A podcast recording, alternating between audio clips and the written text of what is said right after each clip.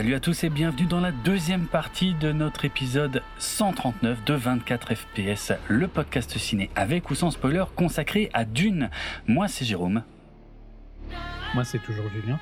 Mais par contre, tu te trompes toujours, hein. on parle de Spice World. Hein. Non. maintenant, on va parler de la partie spoiler. La partie spoiler. Alors, par contre, voilà, ça, je suis d'accord. On va faire, on va pas perdre de temps. On a passé beaucoup de temps dans la première partie sur euh, donc euh, toute la partie l'historique de la franchise et tout. C'était d'ailleurs très bizarre pour moi que tu parles d'un film qui n'était pas lié au film dont on parlait, mais bon. Excellent. Ah, putain, tu pousses le truc jusqu'au bout. Euh, Bon, on va pouvoir en tout cas maintenant passer à la partie avec spoiler où on va décortiquer tout le film, presque. Hein, en tout cas, la plupart des, grands passages. Alors, vous êtes prêts? Signal sonore. Après ça, il faut plus vous plaindre qu'on vous a euh, qu'on vous a spoilé. Allez, signal sonore.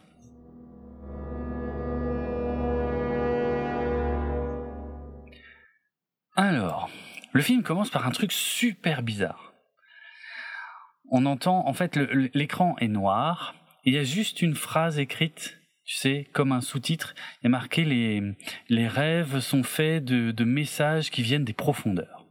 Et on entend une espèce de son très étrange, qui est d'ailleurs a priori du, comment on appelle ça? Tu sais, de, c'est les Mongols qui arrivent à faire ça, euh, c'est le, la, la, voix diphonique, en fait. Voilà. Et plus. en throat singing en, oui. En anglais, je crois. Oui, je oui, pas dire en français. Non, je crois qu'on appelle ça le, le, chant diphonique. Euh, c'est ça, hein, je crois. Ouais, bref, il me semble que c'est ça en français. En tout cas, qui est un truc de, de qui est pratiqué par les Mongols. Et euh, et plus tard dans le film, on voit, on a des sonorités mongoles justement euh, et du, du, alors je peux pas dire du chant diphonique, mais du, du, du parler diphonique quand on est chez les Sardokars. Les Sardokars qui sont les armées euh, de l'empereur. Donc ici, a priori, euh, ce son très étrange qu'on entend avec cette phrase, ben, pour, enfin, je sais pas, je ne sais absolument pas ce que ça veut dire. Hein. Est-ce qu'il y a un message profond Je ne sais pas. Mais bon, les rêves sont faits de, les rêves sont des messages qui viennent des profondeurs. Qu'est-ce que ça veut dire Je sais pas. Mais en tout cas, c'est très très déroutant pour démarrer le film parce que seulement après on a le logo Warner et, euh, et après, le logo de Legendary et tout, et puis on, démarre vraiment le film. On, démarre le film d'ailleurs par euh, euh, comment dire euh, bah, je m'y attendais pas parce que Shani est pas censée être présente à ce moment-là mais c'est elle la narratrice et en fait on voit les Fremen on voit les Fremen qui globalement mènent des actions terroristes contre les les, les Harkonnen menés par Raban qui exploitent donc l'épice en fait tout ça sert à nous expliquer qu'on est sur la planète Arrakis que l'épice est exploitée par les Harkonnen mais que les plus ou moins natifs on ne sait pas si c'est des natifs ou juste des gens qui vivent là depuis très très très longtemps.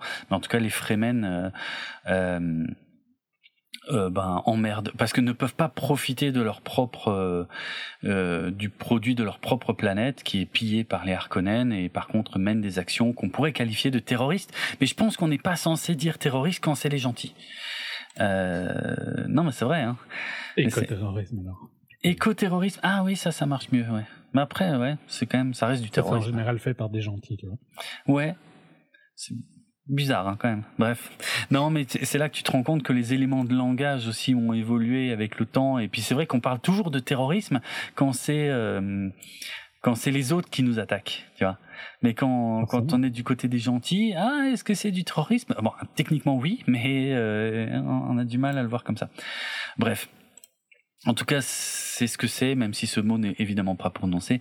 Et euh, voilà, et c'est Shani qui euh, qui nous raconte un petit peu ça. Bon, ce qui n'empêche pas les Harkonnen de faire un petit peu régner la terreur euh, sur Arrakis, euh, tandis qu'ils récoltent l'épice qui est nécessaire pour être envoyé dans dans dans tout cet univers, hein, puisque l'épice a des vertus. alors, je sais pas très bien expliqué dans le film, mais, mais globalement a des vertus hein, plus ou moins médicinales et aussi euh, un petit peu psychotrope. surtout. Hein.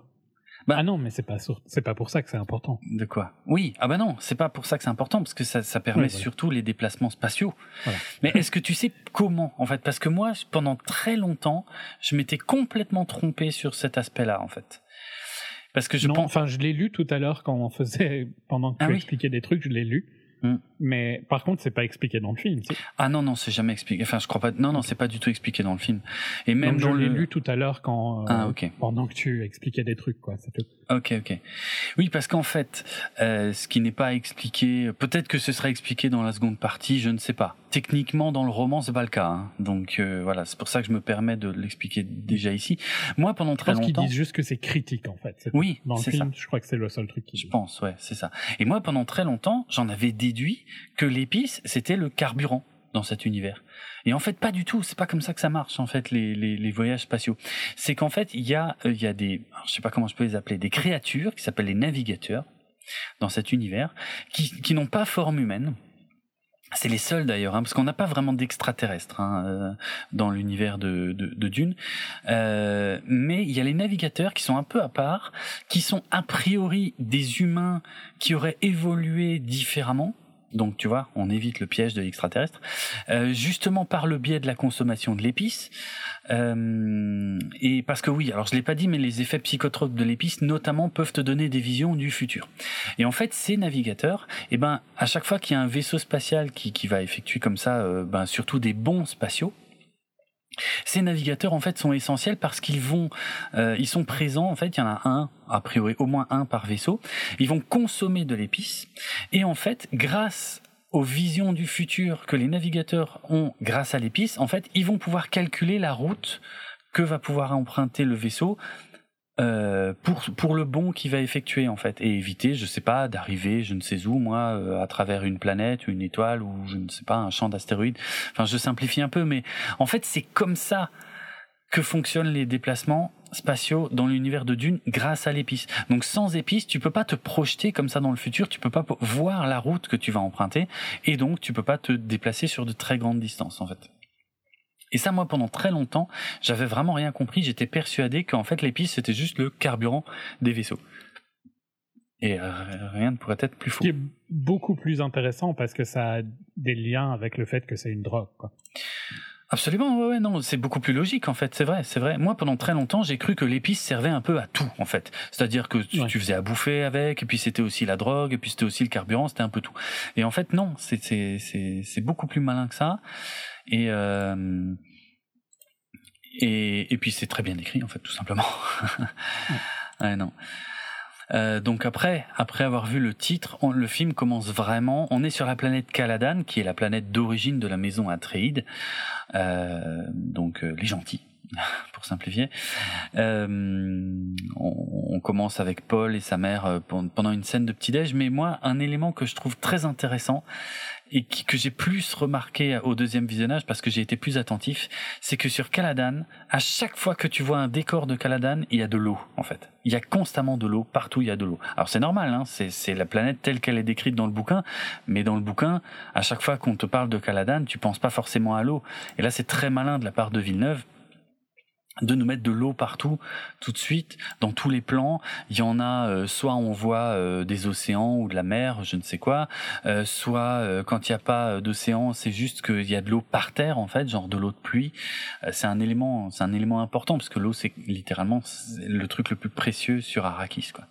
Donc voilà et on introduit tout de suite aussi une autre notion qui est la notion de la voix, donc qui est un qui est un art qui est pratiqué par les Bene Gesserit, euh, entraîné. Hein, c'est pas c'est pas tout à fait comme un c'est pas un pouvoir notamment euh, normalement, c'est un entraînement.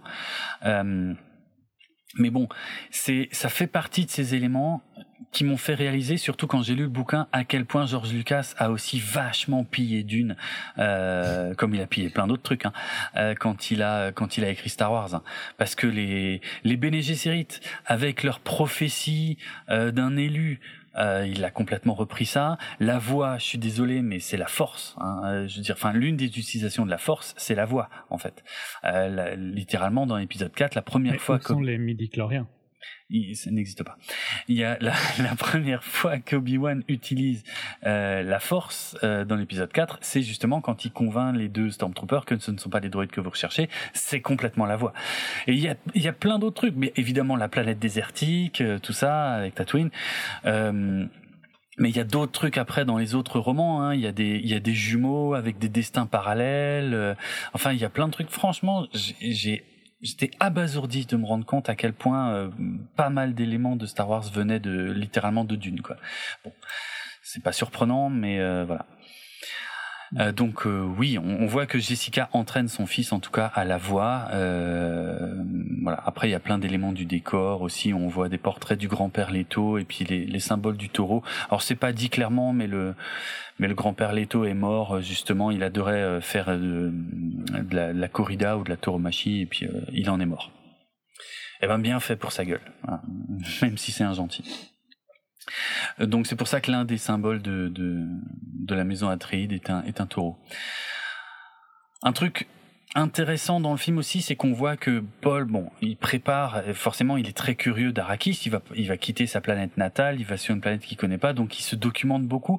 Et bon, évidemment, tout ça, c'est des informations qui sont destinées aux spectateurs, mais euh, ça a été un peu modifié par rapport au, par rapport au bouquin, parce que dans le bouquin, c'est justement Liet Kynes, en fait, le planétologue, ici la planétologue, qui sert à ça en fait, qui sert à expliquer énormément de choses sur euh, Dune, euh, son climat, euh, les vers euh, et ainsi de suite quoi.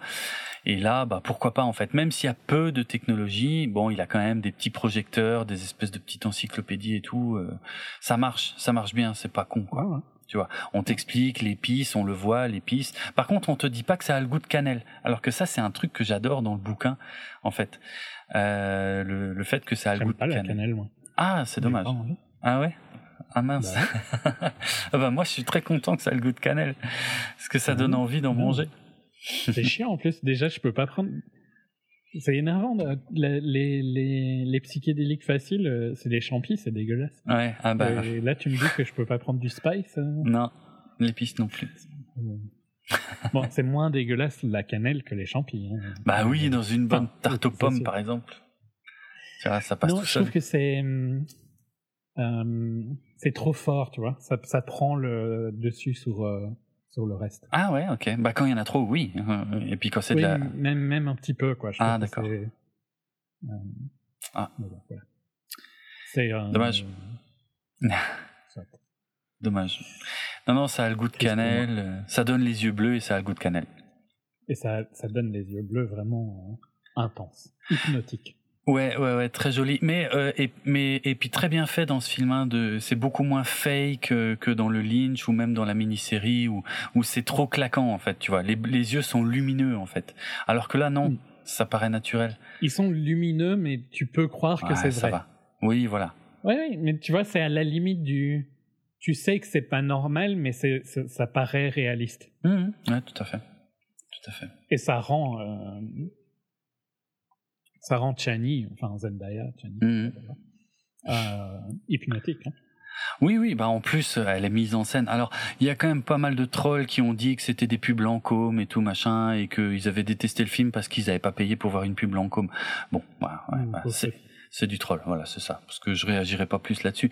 Mais euh, ce sont des visions euh, de rêve, donc euh, moi je trouve que c'est, c'est très logique la façon dont c'est fait, et c'est très bien fait. Mm. Tout à fait. Et quand, tu le, quand elle fait 20 mètres devant toi. euh, Ah oui, ça doit être, ça doit être sympa, ouais. Euh, alors il y avait déjà quelques images qui m'avaient un peu attrapé l'œil au début du film, mais alors euh, on, arrive à la première grosse séquence qui est le moment où le héros du changement vient annoncer euh, donc au duc Leto, bon même s'il le sait déjà, que euh, c'est eux qui vont prendre le contrôle de la planète euh, Arrakis par décret de l'empereur. Et donc là, le gigantisme des décors, de l'énorme vaisseau sphérique et tout machin, euh, putain, c'est magnifique. Et puis tous les costumes et tout, euh, ça, ça claque, quoi. c'est sublime. Il y a un côté, euh, ouais, ouais, c'est vraiment, ça rend super bien. Euh, ça nous présente un peu les personnages vite fait, parce qu'il y a Leto qui dit à, à Gurney Alec de sourire et il répond, ouais, là, je souris. Euh, il y a, euh, il y a Tufirawat, le, le mentat, euh, qui calcule euh, en deux secondes euh, combien ça a coûté. Donc, c'est quand il a les yeux blancs. Alors, les Ouais. mentats, c'est pas du tout expliqué là dans le film, hein, mais voilà. Comme je disais, il y a eu le djihad butlérien. C'est les a- comptas de. Bah oui, c'est pas que c'est pas que des Non, comptables en parce que c'est pas que ça, mais Mais là, à ce moment-là, il fait très. euh, oui, Ok, toi, t'es le comptable. oui, oui, non, c'est vrai, c'est vrai, c'est sûr.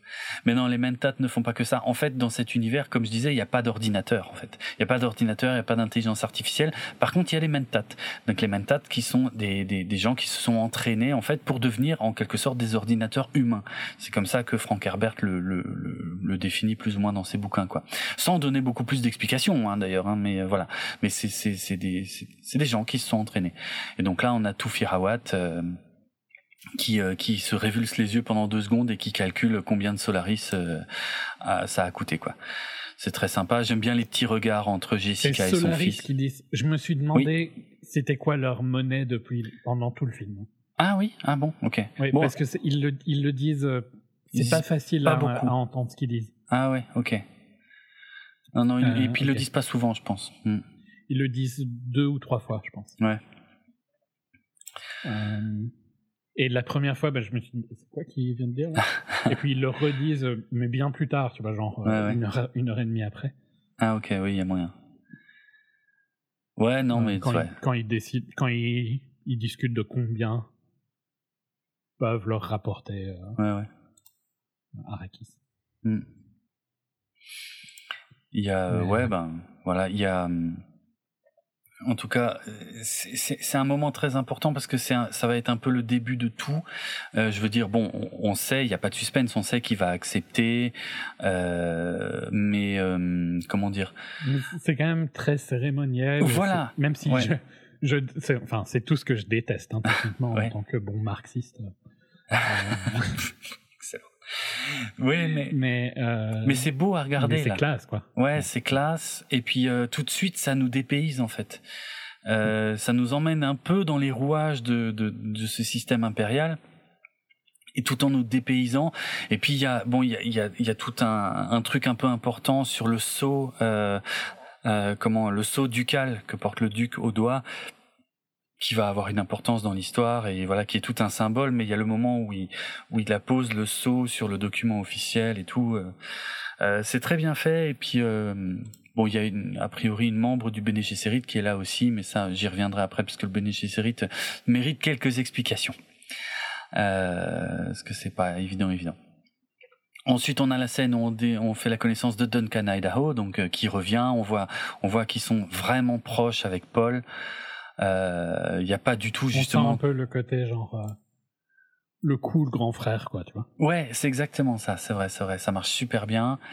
Euh, et puis, euh, en plus, t'as Paul qui lui dit ouais, mais moi je voudrais bien aller avec toi parce que tu dois aller, euh, tu vas devoir aller parmi les Fremen. Je voudrais bien venir avec toi. En plus, j'ai eu une vision de toi mort et tout machin. Ça me plaît pas trop.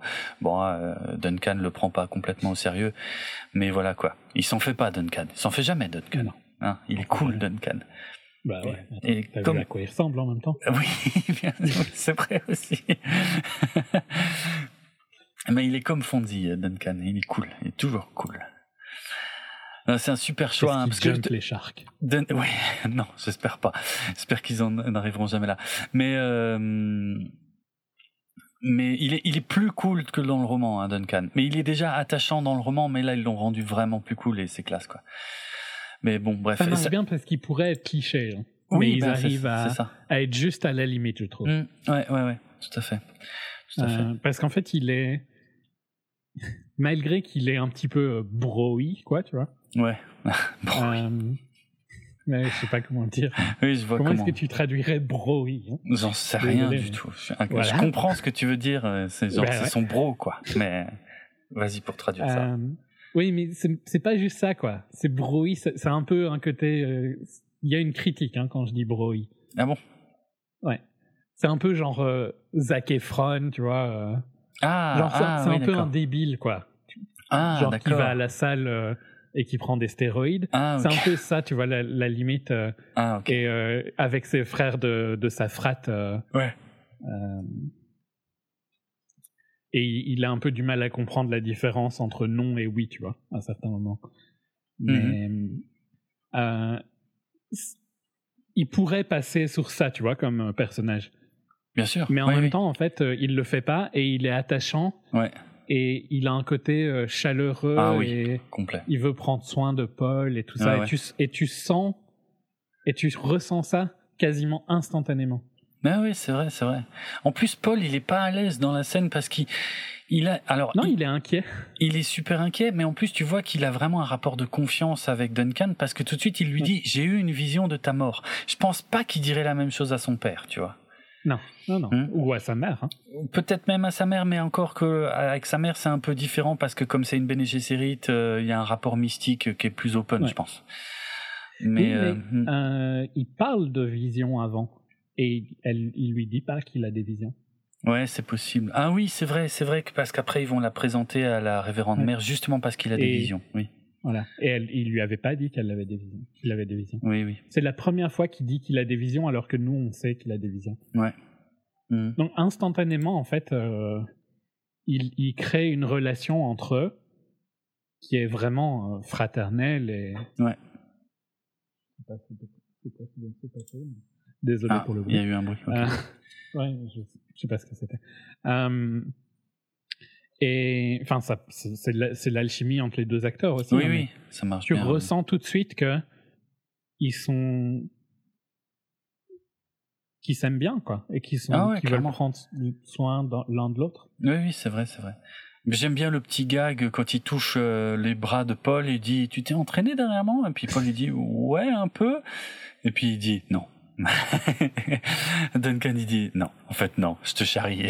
T'es toujours aussi maigrichon. C'est pas comme ça dans la VO pour le coup. Ouais, je sais plus Euh, comment c'est exactement, mais euh, oui, c'est l'esprit, euh, hein, c'est pas le. Oui, c'est l'esprit, mais c'est genre. euh, C'est en fait. euh, Duncan lui dit euh, Did you did you bulk up? Enfin, genre t'as Ouais. pris des muscles? Ouais. Et Paul lui répond euh, genre vraiment? Et, et là il lui dit non.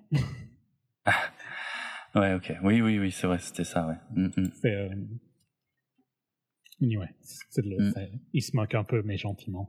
Ouais, ouais, tout à fait.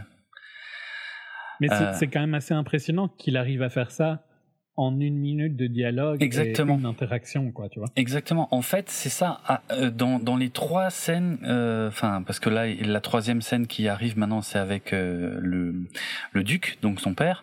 Mais la première scène avec sa mère. Mais voilà, qui est pareil. C'est-à-dire qu'à chaque fois, tu, c'est pour ça que le film est extrêmement bien écrit et qu'on s'en rend pas compte si on n'est pas euh, très attentif justement aux techniques d'écriture et de narration. Mais en fait, c'est extrêmement bien écrit parce qu'on apprend beaucoup plus de choses qu'on en a conscience en fait en regardant ces scènes. Euh, Il n'y a pas que les dialogues qui se jouent, on, on- on, on apprend les rapports de Paul avec sa mère, et puis euh, on nous introduit la voix, et puis ensuite euh, on nous introduit Duncan, mais aussi les rapports qu'ils ont entre eux, puis les visions de Paul. Tout ça arrive en même temps dans la scène suivante qui est en extérieur là sur euh, le cimetière, on va dire. Euh, euh, justement des des Leto, euh, des Atreides plutôt. Euh, et ben il y a et ben il y a le duc Leto qui va expliquer à son fils justement qui n'a pas conscience des dangers qui les attendent sur Arrakis parce qu'en fait le duc Leto est pleinement conscient du fait que euh, politiquement parlant euh, c'est pas juste un cadeau qu'on leur fait au détriment des Harkonnen au contraire il se peut que ce soit un cadeau empoisonné euh, parce que euh, l'empereur euh, se méfie des Atreides qui sont de plus en plus euh, populaires et que c'est peut-être justement pour les foutre dans la merde qu'il leur file Arrakis quoi. Et ça c'est un truc que Paul n'avait pas du tout réalisé jusque-là. Donc évidemment c'est des infos pour le spectateur mais ça marche en fait. Ça marche parce que En fait, sans faire d'exposition, c'est ça. il arrive à te faire de l'exposition, mais sans Ouais. que ça te paraisse euh, Ouais. grossier, quoi. Ouais non parce que c'est Euh, naturel. Il te, il, il- il te dit clairement, écoute, euh, voilà, ça va être ça ton taf, tu vois, parce que on Hmm. sait très bien vers où ça va, tu vois. Bah oui. Euh, on sait qu'il va être le, le chef des Atreides. Enfin, il est. On sait déjà que ça va être son rôle et il- son père est en train de lui apprendre ça. Bien sûr. Et il apprend la politique euh, Ouais. Ah oui oui. et il apprend les, les enjeux de la politique et tout ça. Ouais. Euh, mais en même temps, ils ont aussi ce dialogue, mais super important et sensible à la fin, tu vois, où c'est juste un père et un fils, quoi. Oui, tout à fait, tout à fait. Où, où il dit à son fils, tu sais, moi non plus, je voulais pas hériter, euh, devenir le leader de la maison Atreides, euh, comme toi, à ton Ouais. âge.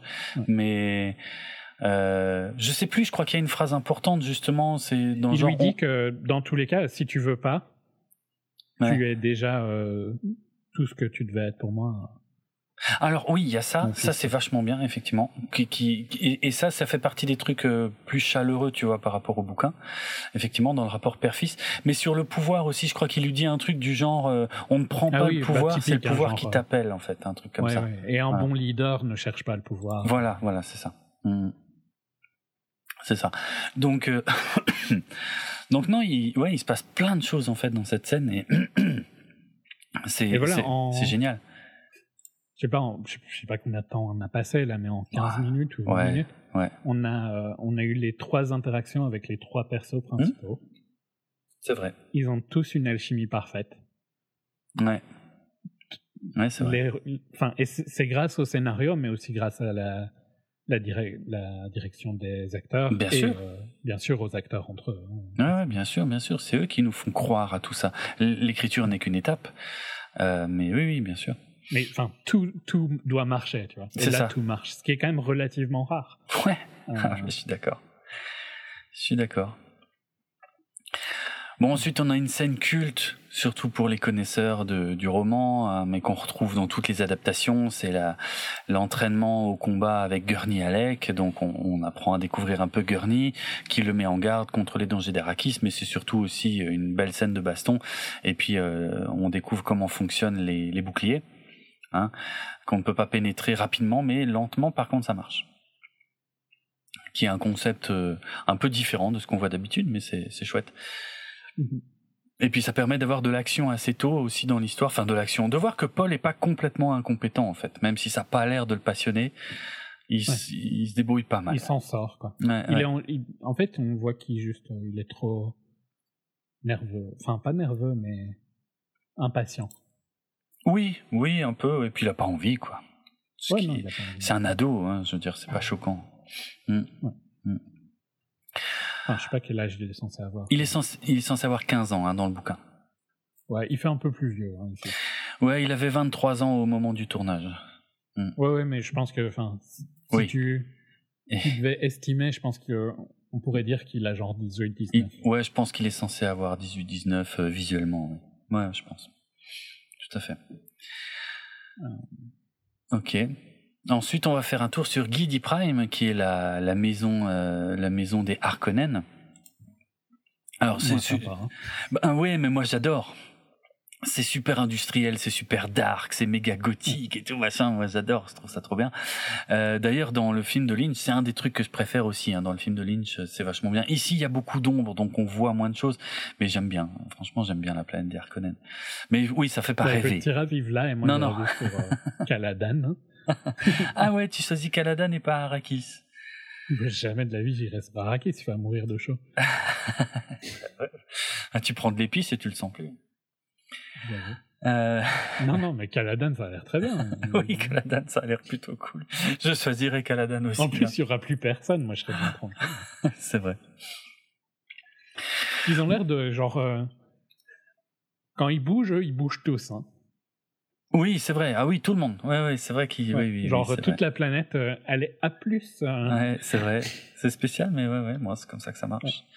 Dans ce système euh, féodal du futur. Parce qu'on est dans le futur, hein, je n'ai même pas dit, mais on est dans le futur de l'humanité. hein. Ben, C'est moins, c'est moins flagrant dans le film, mais dans les bouquins, il y a des références donc à la Bible, il y a des références à Hitler, d'ailleurs, à un moment. euh, donc clairement, on, on te dit que tu es dans le futur de la Terre, quoi. Enfin, de l'humanité plutôt dans l'espace, parce qu'il n'y a plus de Terre. Mais euh, hmm. Enfin, elle existe peut-être encore, mais euh, en tout cas, elle n'est pas du tout au centre des, des enjeux. Euh, ici, Écoute, bon, euh, voilà. Tu iras sur euh, ta planète euh, toute industrielle, toute noire, et moi je serai sur Caladan. mais elle, est trop, elle est trop bien pour écouter du métal, la planète Giddy Prime, franchement. Ah ouais, ouais. euh, classe. Bah, pour faire, moi, je ferais des festivals métal là-dedans, en fait, ça marcherait trop bien. Moi je fais du folk dans mes champs. Ah bah oui, c'est vrai. Bon, encore une fois, on, a de la narration euh, indirecte, mais qui marche très bien, puisqu'on nous présente Raban euh, et son oncle, le baron, mais surtout pour voir que Raban dit « Ouais, c'est pas juste qu'on nous enlève euh, Arrakis !» Et puis son, son oncle qui dit « Non, mais t'inquiète pas, c'est des manœuvres de l'empereur, en fait. c'est pas c'est pas tant que ça un cadeau. Donc lui aussi est conscient, en fait, tu vois, de ce que fait l'empereur, qui est très jaloux des Atreides et qui deviennent de plus en plus populaires. Par contre, il y a un truc que je trouve qui a pas de sens, c'est peut-être que je sais pas si tu peux veux y répondre ou si c'est un spoiler du bouquin, mais je te dirais. Est-ce que l'empereur devrait pas être jaloux des des Harkonnen du fait qu'ils sont plus riches que lui? C'est pas c'est pas faux, mais visiblement euh, l'empereur est plus intéressé par la popularité que par l'argent. Ok. Ouais, je suis d'accord. Hein. C'est ça peut s'entendre, mais c'est la meilleure réponse que je puisse te faire parce que c'est littéralement ce qui est dans le bouquin aussi. Hein. C'est vraiment l'empereur craint la popularité des Atreides. Donc euh, voilà. C'est pour ça qu'il bah, envoie les C'est les seuls qui, qui sont beaux, quoi. Enfin, je sais pas les autres, mais. Euh, oui, oui, les autres, euh, ça joue aussi. Non, bah la, la, la famille est merde. Évidemment, j'ai réussi à oublier le nom de la famille de l'empereur. Corino? Je crois que c'est Corino. Euh, non, le, le... mais c'est vrai qu'on les voit pas dans ce film, mais les Corinos sont beaux aussi, tu vois. Il y a, y a, y a que les, les que les Harkonnen qui sont moches. Hein. Mais non, mais l'empereur, en fait, je pense, parce que c'est pas qu'une question de fric, je pense que, alors je sais pas trop comment ça marche, soit j'ai un trou de mémoire, soit c'est pas expliqué, mais euh, en gros, il a peur que par sa popularité, le duc euh, Leto, euh, eh ben, devienne empereur, si tu veux vraiment, tu vois. Mhm. Et visiblement, ça joue plus sur la popularité que sur le fric. Donc voilà. Parce que il est, il est. Ah oui, non, mais c'est sûr que l'autre monstre là, il va jamais devenir empereur. Hein. Ben c'est chaud. Et, et, il est pas con. Il est pas trop con parce que, mais ce sera pas développé dans cette partie de l'histoire parce qu'il manque un personnage dans ce film. Mais il place ses pions, mais effectivement, lui-même n'a pas le but de devenir empereur lui-même, en tout cas. Ce qui ne veut pas dire qui veut pas placer sa famille, euh, mais on en reparlera peut-être plus dans la deuxième partie, euh, du coup dans le, dans, le dans le deuxième film dans deux ans. Mais il en a conscience. Il est loin d'être con, hein, le baron Harkonnen. Ah ouais, non, clairement. Mm.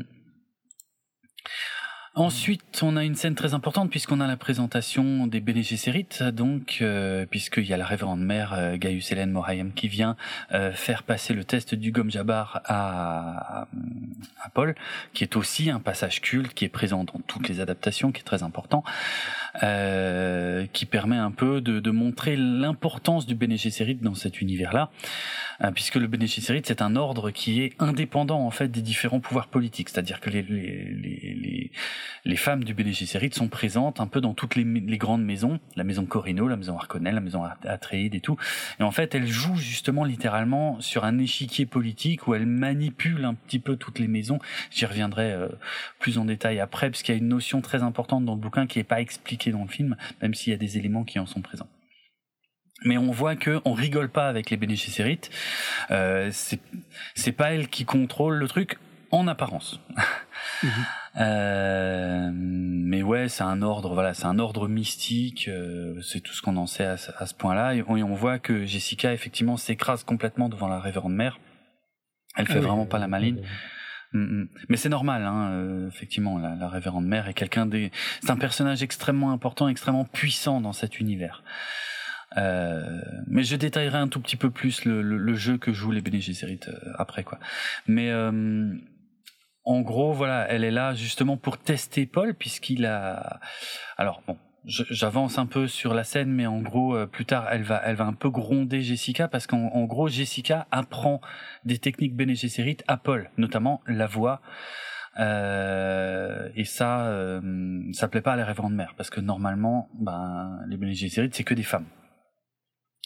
Et ça, ça reviendra après puisque Jessica était censée avoir une fille et, elle a eu un fils. Mais ça, c'est, on va, on va rester sur le Gom Jabbar pour l'instant. C'est un moment important, c'est un espèce de test, euh, test de maturité, on va dire, hein, euh, tout simplement. Il doit mettre sa main dans une boîte, une boîte qui va lui donner la sensation que sa main brûle, mais genre lui brûle euh, même l'intérieur des chairs, enfin vraiment une, une souffrance atroce. Et s'il bronche de trop, eh ben, elle lui plante le gomme jabbar dans le cou, c'est-à-dire une, une pointe empoisonnée, quoi, qui qui, qui va le tuer quasi instantanément. Donc voilà. Sympa, euh, Ouais. Oui, c'est spécial. Elle utilise la voix sur lui. Euh, oui, oui, elle utilise la voix pour le faire venir, pour le faire asseoir. Ouais, tout à fait, puisqu'il veut pas. Il a pas envie. Mais ce qui est important pour le, ceux qui connaissent pas le bouquin, parce que c'est la première fois que la voix est utilisée. Peut-être que parce que de, euh, la, puissance qu'elle a. Oui, c'est vrai, c'est vrai. Par contre, oui, oui, c'est vrai. On voit tout de suite, ouais, ouais, il bronche pas Paul. Quand elle l'utilise, il est directement il est transporté, quoi. Ouais, ouais, c'est ça, direct. Ouais. Tu peux rien faire contre la voix. Tu peux pas lutter contre la voix, c'est clair. Hmm. Quand, quand, quand c'est quelqu'un. Ce qui sera important plus tard, tu vois. Oui, oui, tout à fait, tout à fait. Quelqu'un qui est bien entraîné, euh, effectivement, tu peux rien faire, tu peux pas résister.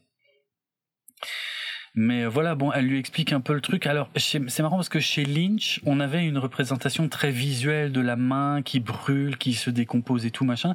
Alors qu'ici, tout passe par euh, Paul, son visage, mhm et aussi sa mère qui est derrière la porte. Et ça, ça m'a beaucoup surpris hein, parce que dans cette scène, elle n'est pas présente à ce point normalement dans le dans le roman. Et euh, mais là, elle nous vend vraiment ce qui se passe et tous les enjeux. Et elle a vraiment peur pour son fils. Hein, euh, elle est terrifiée hein, que que son fils ne passe ah. pas le test du Gomjaba. Les deux en fait euh, jouent super bien. Là ah ouais ouais, c'est fantastique. Parce que lui, tu sens la douleur, ouais, ouais, la rage dans son visage, et puis le contrôle quoi. Ouais, il y a justement un moment que j'ai trouvé génial et qui n'est pas du tout dans les adaptations précédentes. Dans les adaptations précédentes, il, il morfle, mais il passe le test. Et là, il y a un moment dans la version de Lynch où il y a son regard qui change. Et il regarde la révérende mère avec des yeux sombres d'un coup et putain, ça me fout la chair de poule en fait. Ça marche Parce qu'en fait, il reprend la situation. Ouais, c'est ça, c'est ça. Et je pense, il est, il ne, oui, il continue à souffrir, mais maintenant c'est lui qui. C'est ça.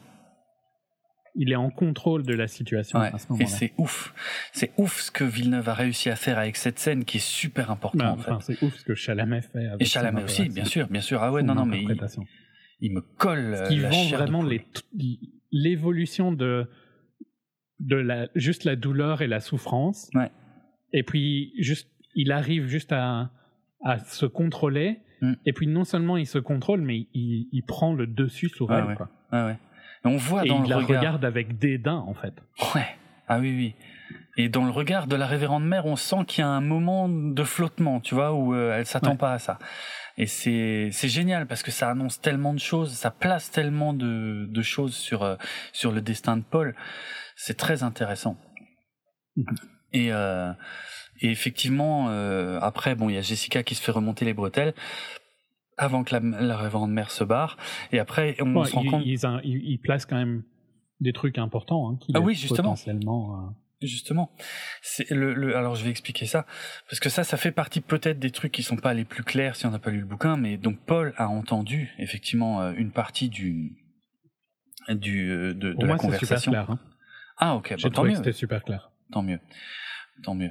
Euh, parce qu'en fait, donc, le Bene euh, qu'est-ce qu'ils font? En fait, on pourrait appeler ça aujourd'hui de la manipulation génétique, mais c'est ça et c'est pas tout à fait ça. C'est-à-dire que le but du Bene en fait, c'est de, euh, de, de placer ces agents enfin ces agents, oui, oui, c'est les, les, femmes du Bene ils les placent en fait euh, dans les différents, euh, dans les différentes grandes familles. Ils se débrouillent pour que les femmes aient des enfants, dont elles choisissent le sexe, parce que les Bene en fait font une espèce de soupe comme ça. En fait, elles vont décider qui va s'accoupler avec qui parce qu'elles cherchent à créer ce qu'elles appellent le Kwisatz Haderach. Le Kwisatz Haderach qui sera en fait un espèce d'être suprême, euh, génétiquement parfait, qui, en fait, le, le but des Bene c'est de placer le Kwisatz Haderach à la tête euh, de l'Empire, justement. Et donc, pour ça, elles doivent passer par des croisements et tout ça, machin. Et donc, elles placent des femmes. Donc, Jessica, elle, elle a été placée là, aux côtés du duc Leto, pour lui faire euh, une fille et euh, qui doit ensuite euh, qui devra ensuite s'accoupler avec quelqu'un d'autre. Enfin bref, le but de tous ces accouplements, c'est à la fin de de terminer et de et de et de créer le Kwisatz. Et donc c'est pour ça que euh, le, le Bene Gesserit est une force différente en fait, à part de toutes les grandes familles, parce que chaque grande famille voit ses propres enjeux.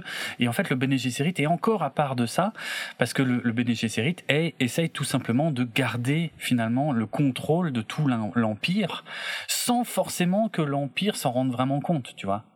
Euh... puis il joue sur euh, des, des, des centenaires. Quoi. Ah oui, oui, ça, ah oui, euh, ça se joue sur des générations et des générations et des générations, effectivement. Mais voilà, il y a une espèce, il y a un plan en fait, Bene Gesserit, mhm. et il y a eu une anicroche dans le plan justement dans le fait que Jessica devait donner un fils au duc, euh, non, une fille au duc Leto, donc pour plus tard euh, aboutir au Kwisatz Et là, euh, eh ben, Jessica, par amour pour le duc Leto, alors c'est pas très développé dans le film, mais effectivement, Jessica a une place très particulière parce qu'elle n'est pas mariée au duc Leto. Ça, c'est pas du tout expliqué dans le film, par contre, je crois. Euh, pourquoi? Parce que pourtant, pourtant, ils s'aiment, ce qui n'est pas forcément la norme dans ce système un petit peu féodal, tu vois, où les femmes sont placées à droite à gauche. Mais là, il se trouve qu'ils s'aiment en fait et ils sont proches. Et donc le, duc Leto voulait un fils, donc elle lui a fait un fils. Donc elle a trahi ses commandements de Gesserit. Ce qui fait que elle a une place très particulière, Jessica, qui est pas très développée dans le film non plus, qui fait qu'elle est un peu mal vue des Bene parce qu'elle a, elle a désobéi, en faisant un fils au lieu d'avoir une fille. Mais vu que les Bene sont aussi un peu mal vus par tout le monde, eh ben il y a beaucoup de gens, notamment dans l'entourage très proche du duc Leto, qui peuvent pas blairer Jessica non plus en fait. Hein. C'est pas c'est pas montré dans le film, mais Gurney Alec, il peut pas saquer euh, Jessica, ainsi que Tufirawat, le Mentat, l'ordinateur humain. Lui c'est pareil, il se méfie énormément parce que le, le, le but aussi l'un des rôles du Mentat, parce que c'est un ancien assassin c'est de, de, de, pouvoir déjouer éventuellement les mhm. les les, bah, les conspirations contre le duc tu vois machin et il soupçonne à mort Jessica en fait c'est le c'est vraiment le le le suspect numéro un de tout le monde en fait tu vois sachant que Jessica est très isolée puisqu'elle est même mal vue des Bene qui sont pourtant son ordre euh, de base. Donc en fait, elle est, elle est proche de son fils et c'est à peu près tout ce qu'elle a. Et là, c'est pour ça qu'on comprend aussi mieux pourquoi elle a si peur que ça de perdre son fils en fait. Parce que c'est, elle a tout joué là-dessus en fait. Elle a tout joué sur son fils quoi. Et en plus, elle lui apprend, elle lui apprend la voix, elle lui apprend des trucs de Bene normalement, trucs que les Bene kiffent moyennement. Donc voilà, cette histoire d'élu, cette histoire de Kwisatz Saderak, euh, Paul visiblement bon, potentiellement c'est peut-être lui. Voilà, c'est exactement. Paul n'en avait pas conscience et c'est là qu'il se rend compte que bah, ça pourrait être lui en fait. Alors ça l'intéresse pas spécialement, mais euh, il, il pensait pas qu'il qu'il pouvait avoir ce rôle, qu'il pouvait avoir cette place en fait euh, dans dans cette histoire. Donc c'est ça qui est important euh, à ce moment-là. Même s'il y a moins de choses que ce que je viens d'expliquer qui sont dans les dans le film, euh, ce qui est important, c'est que Paul euh, apprend pour la première fois qu'il pourrait être le Kwisatz Haderach. Mais lui n'y croit pas. Hein. Lui, n'y croit pas du tout. Donc voilà.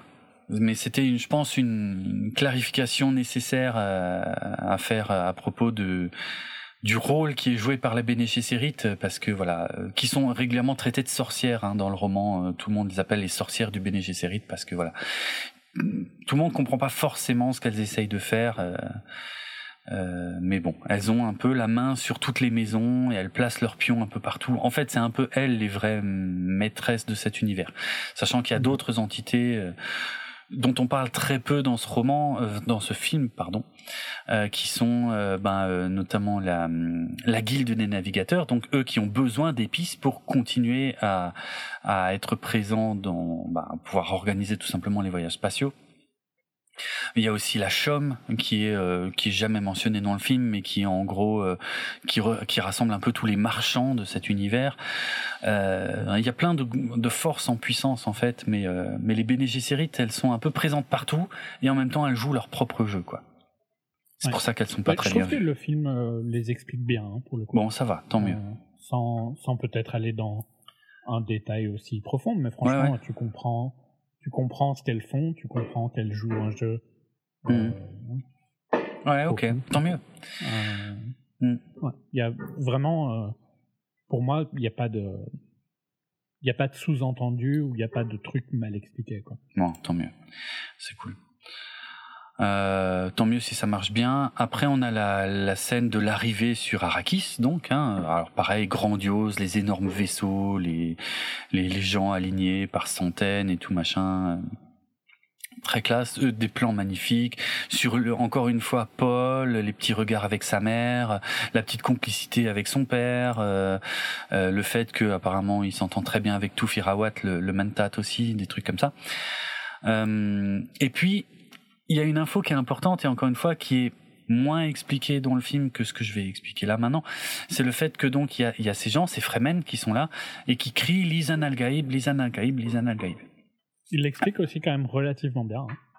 Il l'explique, mais pas aussi bien que dans le livre, parce que dans le livre, en fait, c'est beaucoup plus développé. Mais c'est vrai, oui, oui. Juste pour, pour te dire ce que moi j'ai compris, mais globalement, c'est leur messie, quoi. C'est eux qui vont les qui... c'est celui qui va les libérer de, de l'oppression. C'est ça. Les, les Fremen, effectivement, ont cette croyance qu'il y a un Messie qui va venir d'un autre monde. C'est pour ça aussi qu'ils sont amenés à penser que ça pourrait être Paul. Donc c'est important. Il va venir d'un autre monde. Il y a un Messie qui va venir d'un autre monde et qui va les libérer et qui va leur rendre leur, leur liberté. Bon, c'est là qu'on voit les influences de Laurence d'Arabie, hein, de de, euh, de Frank Herbert notamment euh, dans son et récit. c'est sous-entendu que les Bene oui. ont créé ça aussi. Exactement. Alors c'est ça qui est hyper important en fait. Effectivement. C'est dit dans le film. Hein je, je, ouais, je sais que c'est dit, mais en fait, tu sais ce qui manque? Il manque le mot en fait. C'est-à-dire que c'est vrai que c'est dit dans le film, mais il manque, euh, il manque la l'expression qui désigne ça. Et évidemment, maintenant j'ai un trou de mémoire. Euh, la, ah oui, la missionaria protectiva. En fait, ça s'appelle comme ça. Alors, ça revient extrêmement souvent dans le livre, et donc ça s'appelle la missionaria protectiva. C'est effectivement ce, ce, ce, rôle que se donnent les Bene d'aller comme ça. Euh, ça commence, je pense, par des rumeurs, en fait, mais des rumeurs qui prennent de l'ampleur et qui finissent presque par se transformer en religion et euh, ou en tout cas en croyance euh, quasi religieuse. Parce qu'il y a il y a pas vraiment de religion hein, dans l'univers de Dune. Il y a euh, si tu regardes à chaque fois qu'il y a quelque chose de mystique ça vient des Bene Gesserit et c'est des créations des Bene Gesserit. Mais il n'y a pas de de religion au sens propre euh, ah, comme quoi, religion? Bah oui après voilà ça dépend de la oui je sais bien. Mais justement c'est la même chose quoi mais je sais, mais mais justement, c'est ça, c'est en ça que je trouve ça génial. Alors peut-être que ça va pas plaire à tout le monde, et peut-être que ça va pas parler à tout le monde. mais si les gens nous écoutent depuis longtemps, ils devraient savoir notre avis sur les religions. C'est vrai. Normalement, ça ils devraient savoir. Mais euh... alors toi, t'es peut-être un poil plus gentil, même si je pense que ton avis n'est pas plus gentil que le mien. Non, non, tu sais que voilà, dans le fond, je, je suis plutôt d'accord et je suis très opposé aux religions. Mais justement, c'est là que j'ai trouvé le récit de Frank Herbert génial, c'est de nous dire, en fait, en gros, si je résume bien, la religion, à la base, c'est en fait des, quelque chose qui a été inventé par des hommes, des femmes, pour servir un but politique bien précis. Si ça c'est pas l'une des meilleures critiques de la religion que j'ai vues dans la science-fiction, alors moi, moi je suis mais complètement ok avec ça, hein. complètement ok. Mhm. Et c'est vrai, et c'est vrai, et c'est génial la façon. Y a des, euh, euh, hmm. pour faire une, une, rare défense de la religion, hmm. euh, il y avait des points positifs aussi euh, à, la religion, notamment. Il y avait, tu vois, il y avait des, des le fait que certains euh, congés, le fait de pas travailler le dimanche. Tout à fait. Non, non, mais bien sûr. Euh, il y avait des raisons de santé publique, il y avait des raisons d'ordre public, effectivement, qui font que les religions étaient importantes peut-être même nécessaire. C'est clair que c'était voilà. principalement politique. Euh. Hmm? Il y a toujours une raison derrière quoi qu'il se passe. Absolument, absolument. Il y a quelqu'un qui veut gagner quelque chose. Hein. Ben voilà, c'est ça, exactement. Mais mais là, je trouve ça génial que Frank Herbert euh, aille carrément aux sources de ça, et effectivement parce que euh, euh, donc euh, elle se, enfin pour pour euh, pour servir comme ça le but des Bene donc qui est de créer le Kwisatz hein, ça reste leur seul et unique euh, but pour le mettre à la tête de l'empire. Et eh ben elle elle, elle, euh, à travers l'espace, comme ça, à travers les planètes, elle crée des légendes en fait qui vont favoriser le terrain de ceux qui vont arriver là. Et donc là, c'est le cas en fait avec Paul. Et eh ben, c'est les Bene à, la base qui ont euh, comme ça euh, inventé cette rumeur d'un, de quelqu'un qui vient d'une autre planète qui viendrait peut-être un jour délivrer les Fremen. Et et que ce serait quelqu'un qui, qui qui aurait des visions et que ce serait quelqu'un qui qui qui est à l'aise avec les habitudes des Fremen sans même les connaître et des trucs comme ça en fait. Et euh, et euh, mais c'est créé de toutes pièces par le Bene Gesserit, effectivement, et ça s'appelle la missionaria protectiva. Et c'est euh, un concept. Le, le terme n'est pas employé dans le film, mais c'est vrai que c'est expliqué un peu dans le film. Ouais, mm. mm-hmm. c'est vrai. C'est vrai. Ouais. Et euh, parce qu'il y a aussi la question, c'est comment est-ce que toutes nos religions ont démarré? Ah bah ça. oui, c'est cool hein, de le savoir. Ouais, mais oui, mais ça, ça, ça s'avère très compliqué. Mais oui. Il y a aussi Toufirawat hein, qui dit un truc très important euh, parce que quand euh, euh, comment dire quand ils sont surpris Paul et sa mère que les Fremen chantent leur nom ou des trucs comme ça, il y a Toufir qui dit ouais ouais ne prenez pas ça pour de la sympathie parce qu'ils ont été habitués obligés à faire ça par les Harkonnen aussi. Hein. Donc voilà, il y a aussi un principe de soumission qui est mêlé à la religion, du coup, qui est très intéressant, je trouve. Mais bon, bref, on va dire après que je fais une fixation là-dessus. Euh, c'est là qu'on voit le premier décollage d'ornithoptères. Alors les ornithoptères, ce sont ces petits vaisseaux. Ah merci, ils sont magnifiques. Pour moi, c'est un des plus gros points en forts plus, la manière dont ils les filment, je sais pas, mais les vibrations des ah, ailes, c'est juste excellent, sublime. Ouais, c'est magnifique. À chaque fois que c'est à l'écran, t'es. Euh, mmh. Ah oui, oui. Tu, peux pas regarder ailleurs. c'est dans les plus beaux vaisseaux euh, de tous les temps. Ces vaisseaux libellules, franchement, ils sont hyper réussis. Euh, et pourtant, dans le principe, euh, voilà, on en avait déjà vu. Hein. Ça paraît un peu débile, hein, je pense. Oui, oui, mais mais mais en fait, ça, fait partie des particularités de du monde de Dune et ça marche bien, quoi. Ça marche vraiment bien. D'un point de vue visuel, ça marche bien. D'un point de vue euh, mécanique et engineering, j'ai l'impression que c'est le pire truc possible. Oui, c'est pas dit.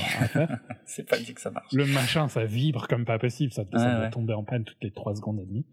ouais. J'imagine pas la pauvre machine, quoi, tu vois. Ah oui, mais, non, c'est clair. qu'est-ce que ça rend bien, quoi. Ah, ça claque, hein, c'est génial. C'est franchement génial. Euh, on a, euh, alors, ah tiens, l'un des rares, l'une des rares petites déceptions que j'ai eues dans le film, c'est quand on survole euh, la cité d'Arakin, qui est donc la, la capitale d'Arakis. J'ai trouvé que la ville était un peu vide, en fait. Elle, elle est plate, je trouve. Ouais, ouais il y a, il y a euh, voilà, il y a beaucoup de bâtiments, il y a beaucoup de choses et tout machin, mais il y a aucune vie. Il y a rien? Ouais. Il y a pas de vie dedans? C'est un peu dommage, ouais, je trouve. Après, voilà, ils viennent d'arriver en même temps, donc je sais pas si.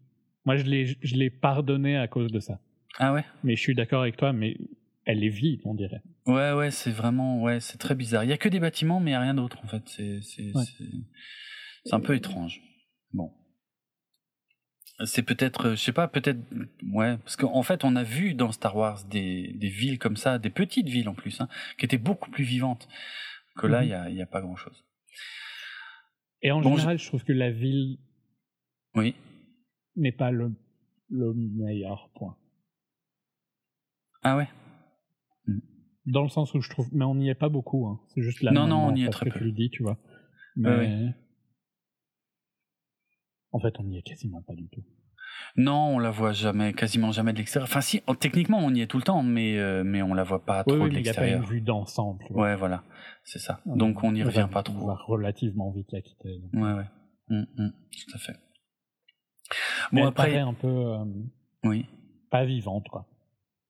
Oui, on est d'accord. Bon, bah, c'est marrant tu y aies pensé aussi. On a rarement été autant d'accord, c'est ouf. Mais par contre, enfin, en même temps, Kalada n'était pas non plus vivant, enfin dans le sens où on voit, on va pas vivre avec les les gens normaux, quoi. C'est vrai aussi, c'est vrai. On est on est sur les dirigeants, quoi. On est tout au, sommet, oui, oui, c'est sûr.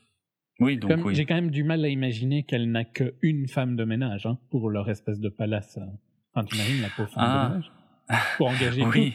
tout, euh, d'un coup. Hein. Il n'y a même pas de discussion. Non, mais ouais, je pense pas qu'il faut. Il faut pas. C'est pas une femme de ménage comme ça en fait. C'est plus une servante. C'est la servante proche en fait. Mais il y en a plein d'autres. Mais euh, c'est la servante la plus proche. Hein. Non, non, ben il y, en a qu'une qui est par importante. Par rapport au fait que c'est grand, il n'y a pas beaucoup d'employés, tu vois. Non, bien sûr, bien sûr visible en tout cas oui, oui, mais mais dans le récit il y en a qu'une qui est importante donc on se concentre vraiment sur elle quoi euh, Mais je pense que c'est un choix un petit peu visuel. Oui. Ah oui. Euh, qu'il n'y a pas, ça, c'est pas, euh, ça ne bourgeonne pas, tu vois, de vie. Oui, je pense aussi, c'est vrai, c'est vrai. Mmh, exact. Donc je sais pas, enfin voilà, ça m'a pas dérangé, mais maintenant que tu le dis, oui, je l'ai remarqué, mais ça m'a pas dérangé. Ok. Ok. Oui, bah, bon, en tout cas, la scène suivante, comme tu le disais, c'est la, scène de la sélection de, de la servante, donc euh, Shadow Mapes. Euh, bon, voilà, qui va devenir la servante des Atreides. Bon, c'est un personnage qui a plus d'importance dans le roman. Ici, finalement, on passe assez vite dessus, si ce n'est qu'elle offre le Chris, donc qui est l'arme euh, euh, un peu mythique des Fremen, hein, dont on apprendra plus tard qu'elle est fabriquée à partir de dents de, de Shai Hulud, hein, de dents du, du verre. Comment ils chopent ça hein? Ils le disent dans le roman? Ah non, non. Euh, non, comment ah, ils le chopent super non? chaud, moi, de choper ce truc-là. Bah, mais peut-être que les bestioles, elles crèvent hein, de temps en temps, et puis là, il n'y a plus qu'à les servir. Ah oui, alors tu vas là. Oui. Bah, je, moi, je le ferais comme ça. Parce que moi, j'irais pas m'approcher du machin quand il Ah est bah dans la non. bouche. hein. Non. Non, non. Bon, voilà, mais c'est pas que c'est une scène pas intéressante, mais elle introduit euh, euh, plusieurs trucs. Elle introduit ce petit langage gestuel hein, qui a été inventé par Villeneuve pour simplifier euh, certaines narrations. Elle, elle introduit aussi le fait que Jessica...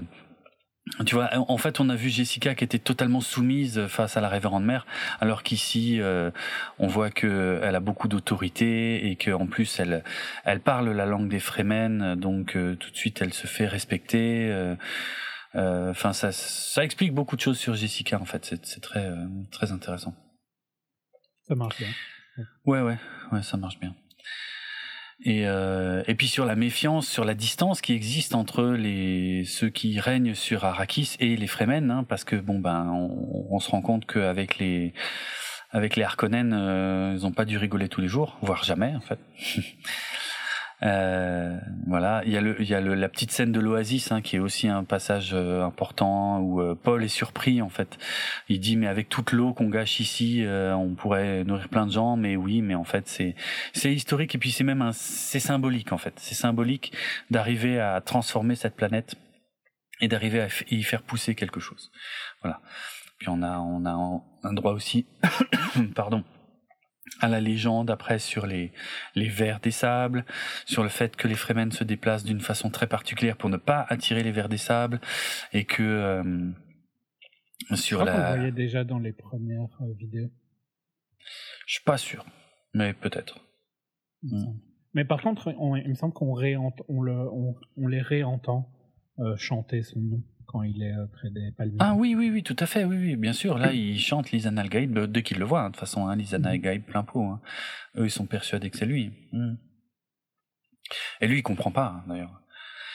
Euh, Et donc euh, voilà, bon, il regarde comme ça, en tout cas toutes ces petites projections. D'ailleurs, à un moment, on voit une plante et on voit une espèce de petite souris qui est importante, et on te le dit pas encore. Bref, je reviendrai sur la souris. Euh, mais je pourrais pas dire plus que ça en fait, c'est ça. Bref, mais c'est pas grave, je le redirai quand même. Bon, on arrive surtout à cette scène très importante du euh, de l'espèce de, de petit euh, euh, drone empoisonné en fait euh, qui rentre dans la chambre de Paul et il faut qu'il reste totalement immobile. alors j'aime bien le fait qu'il se cache d'ailleurs dans les hologrammes et puis qu'ils qu'ils doivent rester immobiles parce qu'il peut rien faire et puis il est sauvé quand justement la servante ou une servante veut rentrer et Enfin, il sauve la servante, non? Il sauve, oui, oui, en plus, il sauve la servante. Alors, du coup, ça, euh, encore une fois, ça amène plein de choses. Parce que pour la servante, elle, ça va la conforter dans le fait que c'est peut-être le Lisan al-Gaïb, tu vois. Mhm. Euh, parce que c'est l'ami des Fremen. il, il augmente sa, sa Et oui, ça hype. Tout à fait. Et euh, par contre, Tofirawat, il fait pas le malin, hein, parce que lui, il est littéralement là pour ça, en fait. Hein, euh, vu que c'est un assassin, euh, il est censé pouvoir déjouer et prévoir tous tous les tentatives d'assassinat. C'est pour ça qu'on le voit remettre sa, dé- sa démission au duc, qui lui dit non, euh, certainement pas, parce que j'ai besoin de toi. On apprend que les Harkonnen, en fait, avaient fait enterrer un de leurs hommes euh, dans les murs, carrément, pour pouvoir faire ça. C'est assez malin. Il n'a pas l'air en bon état. hein. Non, clairement pas, clairement pas. Et puis après, on va, euh, on va sur, on retourne sur Gedi Prime, donc la planète des Harkonnen, euh, où alors ils, ils ont des espèces d'araignées dégueulasses. Alors là, franchement, par Ce contre, truc. faut vraiment être un taré pour avoir ça comme animal de Ouais, hein. mais c'est les Harkonnen. Hein. vous étiez déjà dégueulasse avant, mais là, je suis désolé, mais c'est pas possible. quoi. Non, non, mais ce truc est infâme, quoi. C'est, euh... mais c'est génial, ça crée du malaise et tout machin. Donc bref, on peut assister à une conversation donc entre la révérende mère Gaius Hélène Morayam lui Plus- dis de jarter son araignée dégueulasse. hein. Oui, absolument. Et Bon, qui utilise la voix. pour le faire parce que lui il veut pas le faire. Ouais.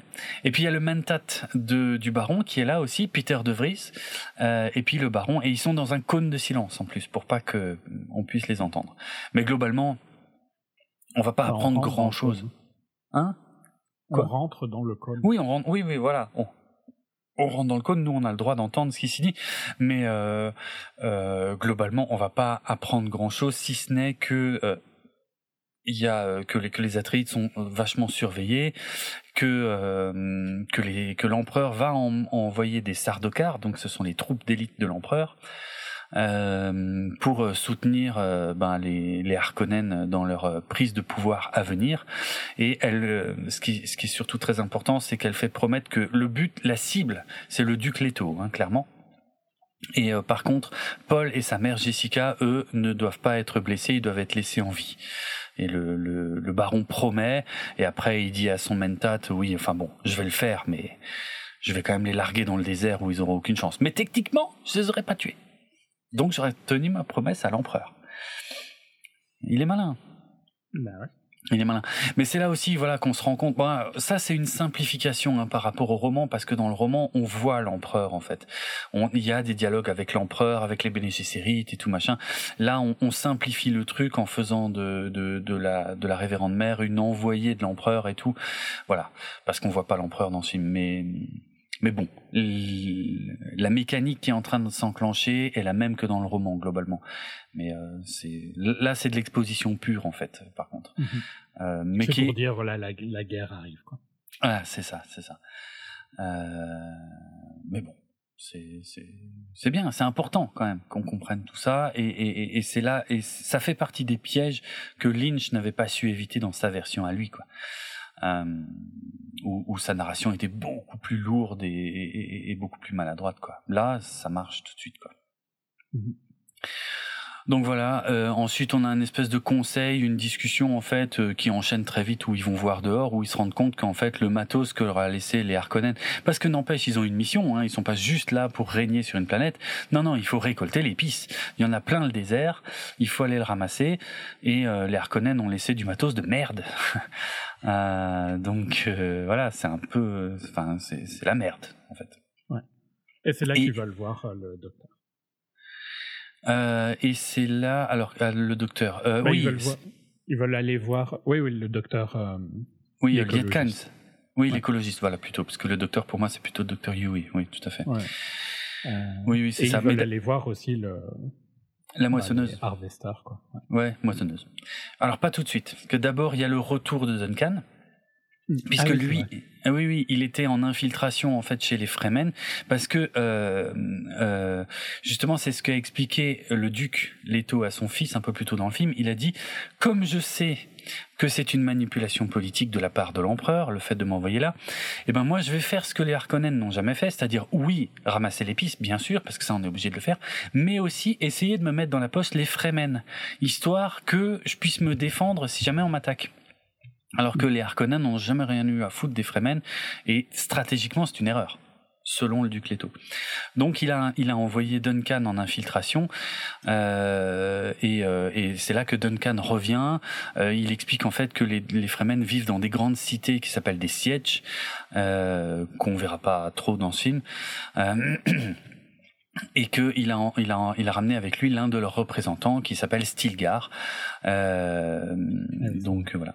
Et oui, et il y a cette scène qui est super importante où tu vois que Stilgar n'en a rien à foutre de l'étiquette impériale, euh, et ce qui rend très nerveux Gurney Alec, hein, qui euh, qui euh, qui est prêt à dégainer euh, son arme plusieurs fois. Et en gros, il leur dit ouais, ok, c'est vous les nouveaux, euh, ouais, d'accord. Ben, euh, mais j'aime bien la, euh, comment le duc Leto, tu vois, qui essaye tout de suite de dire nous, on sera pas comme les Harkonnen et nous, on est là pour se respecter mutuellement. Si vous nous respectez, on vous respectera et ça devrait fonctionner, tu vois. Mm.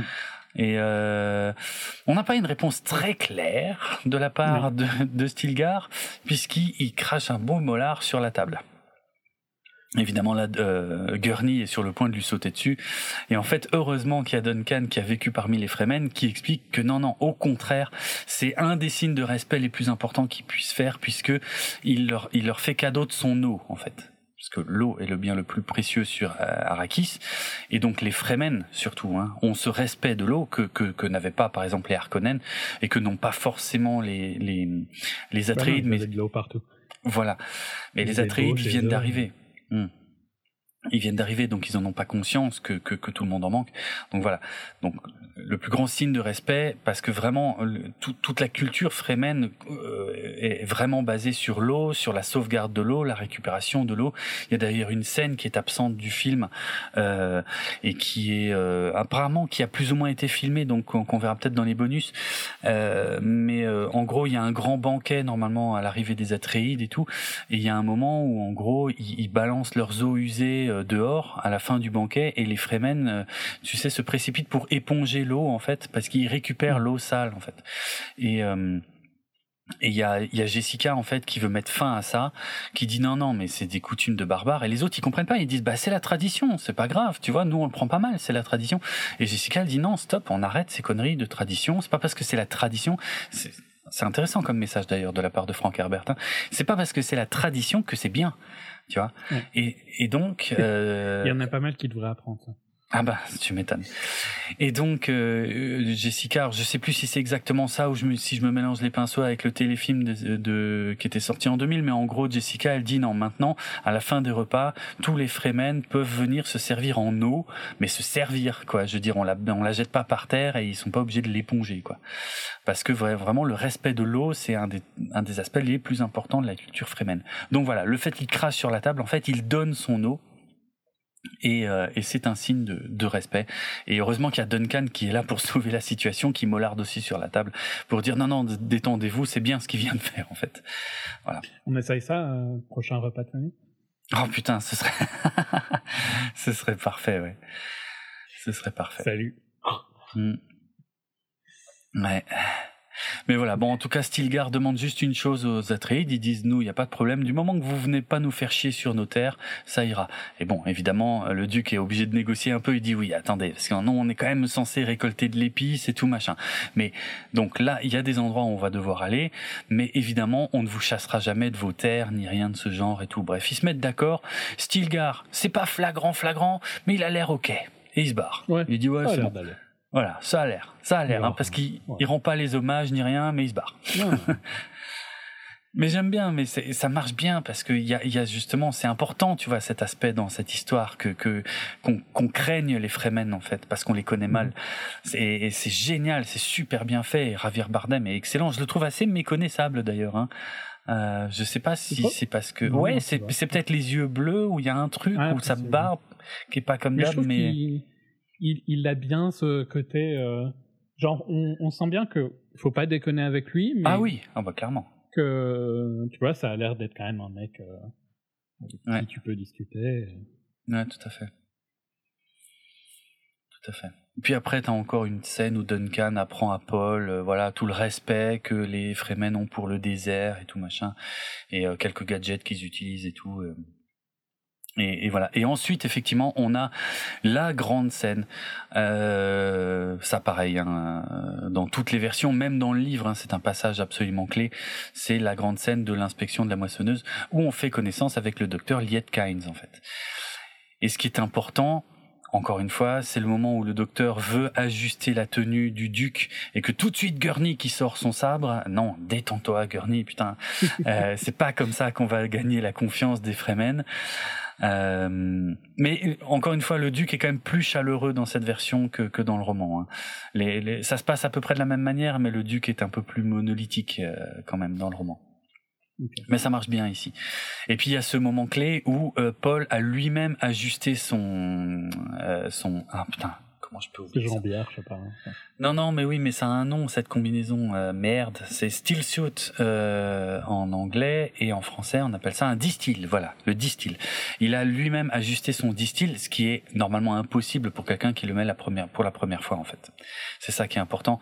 Et c'est là que Dr. Lietkines, euh, dans la version de Lynch, c'est dans une voix off qui fonctionne très mal, alors que là, elle, elle marmonne en fait. Elle dit, il connaîtra vos usages, euh, il connaîtra vos usages, tu sais, de, de manière euh, innée presque en fait, tu vois. Mhm.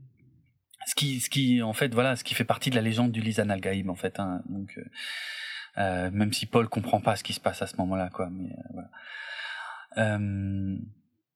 Mais ouais, encore une fois, plein de choses qui se jouent, la, la, la confiance que le duc veut montrer aux Fremen, il veut vraiment faire preuve de bonne volonté, et puis la légende de Lisan al-Gaïb qui continue de, de grandir euh, auprès des Fremen, parce que Liet Kyne, c'est pas n'importe qui euh, chez les Fremen non plus, donc euh, voilà, c'est une voix enfin, là, importante. Là, elle est un peu entre les deux. Je trouve pas que c'est Fremen qui est le plus important là, parce que là, son Non. rôle, c'est plutôt de. Là, il veut Bah. plutôt lui montrer, euh, bon, euh, ils m'ont laissé de la merde. Donne-moi Oui. un peu plus de temps. quoi. Oui, elle est. En fait, son rôle, c'est d'être agent de la transition. Donc, effectivement, là, elle n'est pas là en tant que représentante des Fremen. Elle est là pour expliquer au, au duc comment ça se passe en fait sur Arrakis. Tout à fait, tout à fait. Mais bon, c'est c'est peut-être parce que je connais le bouquin en fait que moi je sais que Mhm. c'est un, c'est un personnage, c'est vraiment quelqu'un d'important chez Ouais, les Fremen. là, sur le moment, je pense que plutôt c'est pas l'enjeu. la ouais. raison pour laquelle il, est, il veut qu'elle soit là, c'est plutôt pour qu'elle qu'elle remarque qu'ils ont laissé de la merde. Quoi. Ah, tu penses Ouais. pff, À quoi comme ça façon, que le film. euh, tu crois? Parce que en, en, en vrai, les Fremen, ils savent que les Harkonnen faisaient de la merde. Et de toute façon, Non, ça non, non. change rien. Non, pas qu'ils ont fait, qu'ils faisaient de la merde, Ouais. qu'ils n'ont pas laissé l'équipement Oui. et que donc l'empereur ne peut pas lui demander d'avoir la même production avec l'équipement qu'ils ont laissé. Ouais, ben peut-être que c'est le but du duc, mais honnêtement, il a aucune chance de se faire entendre de l'empereur pour ça. Euh, Peut-être, mais c'est le, c'est dans le film, c'est ce qu'il veut, hein, parce qu'il Ah lui ouais, dit à la fin quand ils ont, donc ils vont aller euh, sur la moissonneuse. C'est maintenant, non, qu'ils vont sur la moissonneuse. Oui, oui, oui, tout à fait. Et à la fin, quand ils reviennent de ça, on peut en parler, hein, mais quand ils reviennent de ça, il lui redit, vous voyez bien qu'ils nous ont pas laissé Ah oui. euh, du matériel. Tout à fait. Parce que son but principal, c'est de se plaindre du matériel qu'ils lui ont laissé, quoi. Oui, oui. Mhm. Vu qu'elle est censée être le, le juge de, de la transition. Ouais, ouais, c'est vrai. Oui, c'est vrai aussi. C'est vrai, ça fait, ouais, Donc, à mon avis, bon. là, tu vois, tu mélanges à cause du Ah, bouquin à cause du par bouquin, rapport au film où c'est plus. Là, son rôle est moins Fremen et plus euh, juge, quoi. D'accord. Là, en fait, dans, le- dans, le, dans le film, on sait pas vraiment qu'elle est autant impliquée dans les Fremen. Ah oui, c'est ouais, À pas part ses yeux, quoi, qui nous font douter Oui, qu'elle voilà. vit avec Oui, oui. eux depuis longtemps. Oui, oui. Mais euh, ouais, c'est vrai que c'est, oui, oui, elle a une place un peu différente. Ouais, ok. Ouais, non, t'as raison. Je pense que t'as raison. Mais euh, qu'est-ce que, en fait, moi, disons de mon point de vue, je pense que l'empereur sait très bien ce que les Harkonnen ont laissé aux Atreides sur cette planète. Ah, mais forcément, mais par contre, Euh. il, est, euh, il sait pas, Leto. Leto, non, lui ne le découvre que là, oui, effectivement. Ouais, ouais. Hmm. Mais c'est pas qu'il le découvre, c'est plutôt qu'il veut. Où il en a la confirmation. Ah oui, il veut faire témoigner. Non, ben, il veut. Euh, Il veut que le juge euh, fasse quelque chose pour ça, quoi. D'accord, ouais. Hmm. Enfin, tu vois, je sais pas, si, si on te dit euh, tu dois me donner euh, 500 grammes de quelque chose euh, et que tu ne peux récolter que euh, 100 grammes avec la machine qu'on t'a laissée, Ouais, ouais. ben, il faut bien que le ju- enfin, que le que quelqu'un euh, dise à la personne qui te demande des 500 grammes, c'est impossible. Mhm. Oui, oui, ça, oui, mais ça, je suis complètement d'accord avec ce que tu dis. hein. Moi, ce que je disais juste, c'est que, à mon avis, l'empereur ne fera rien de plus. Ah oui, non, bien parce qu'il bah, sait très bien. qu'il a déjà décidé de toute façon d'envoyer. Voilà. Mais pour Son les but, il sait mettre- pas ça. Il pensait qu'il. D'ailleurs, il le dit plus tard que je pensais que j'aurais plus de temps. Oui. Parce qu'il savait Ah oui, que la vrai. guerre allait arriver. Il pensait juste pas que ça allait arriver trois jours après. Ouais. Oui, oui, lui, il essaie de faire de son mieux, voire même de contourner les pièges qu'il sait qu'on lui a mis, quoi. Oui, oui, Ouais. tout à fait. Et là, c'est juste qu'il essaye de temporiser en fait la situation. Ouais, ouais, ouais. Elle, elle sait peut-être que ça sert à rien. À mon avis, elle, elle sait que ça sert à rien. Je pense, ouais. Je pense. Que je pense Mhm. qu'elle sous-entend qu'elle fera rien, tu vois. Mhm, Ouais, Mais bon. ok. Ils vont se Non, non, ensemble. Oui, voilà, ils vont voir la moissonneuse. Il y a un verre qui arrive, ce qui est relativement euh, courant.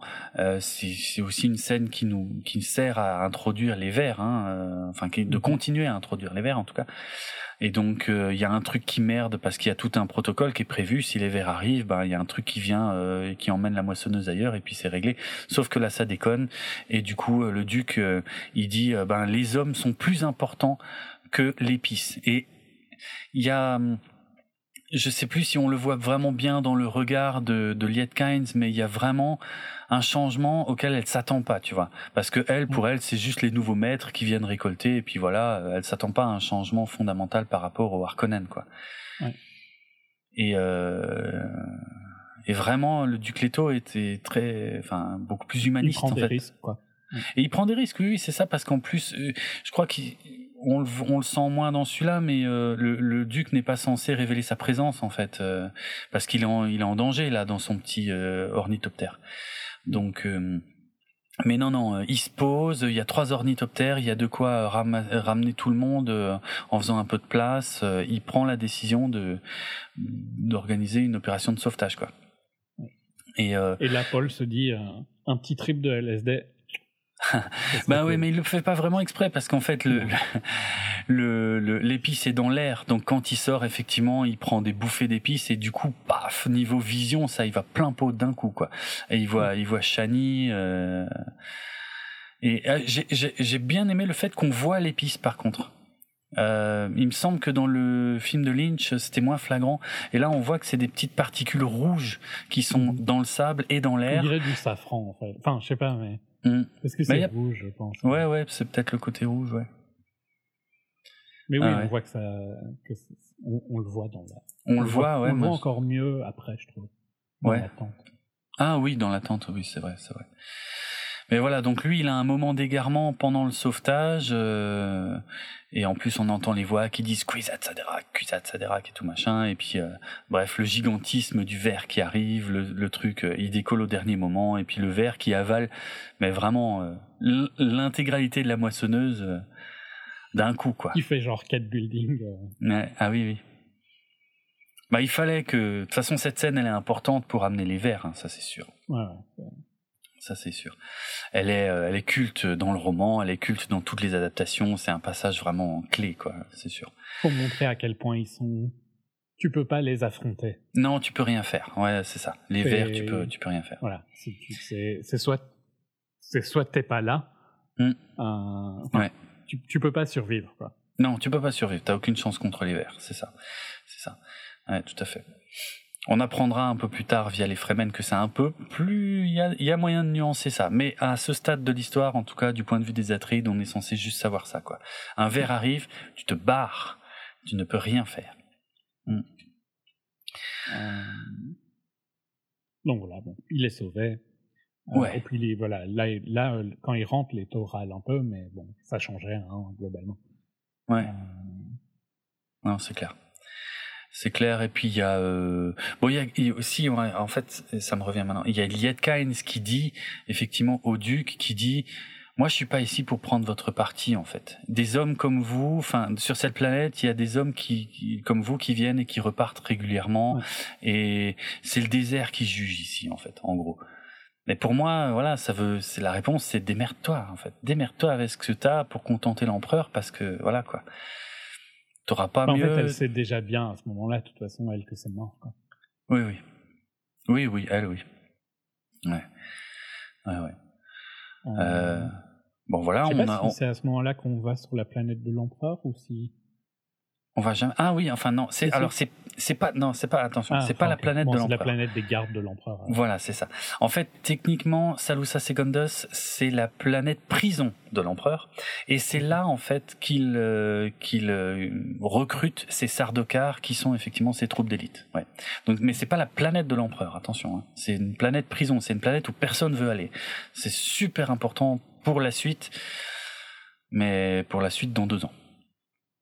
Euh, donc euh, non, mais là on a on a aussi tout un passage où il y a Paul qui se fait ausculter par le docteur Yui et où on se rend compte qu'a priori l'épice, eh ben euh, il avait lui il avait déjà des visions sans épice si tu veux. Et comme on sait que l'épice donne des visions, bah lui forcément du coup ça lui donne des visions encore plus importantes.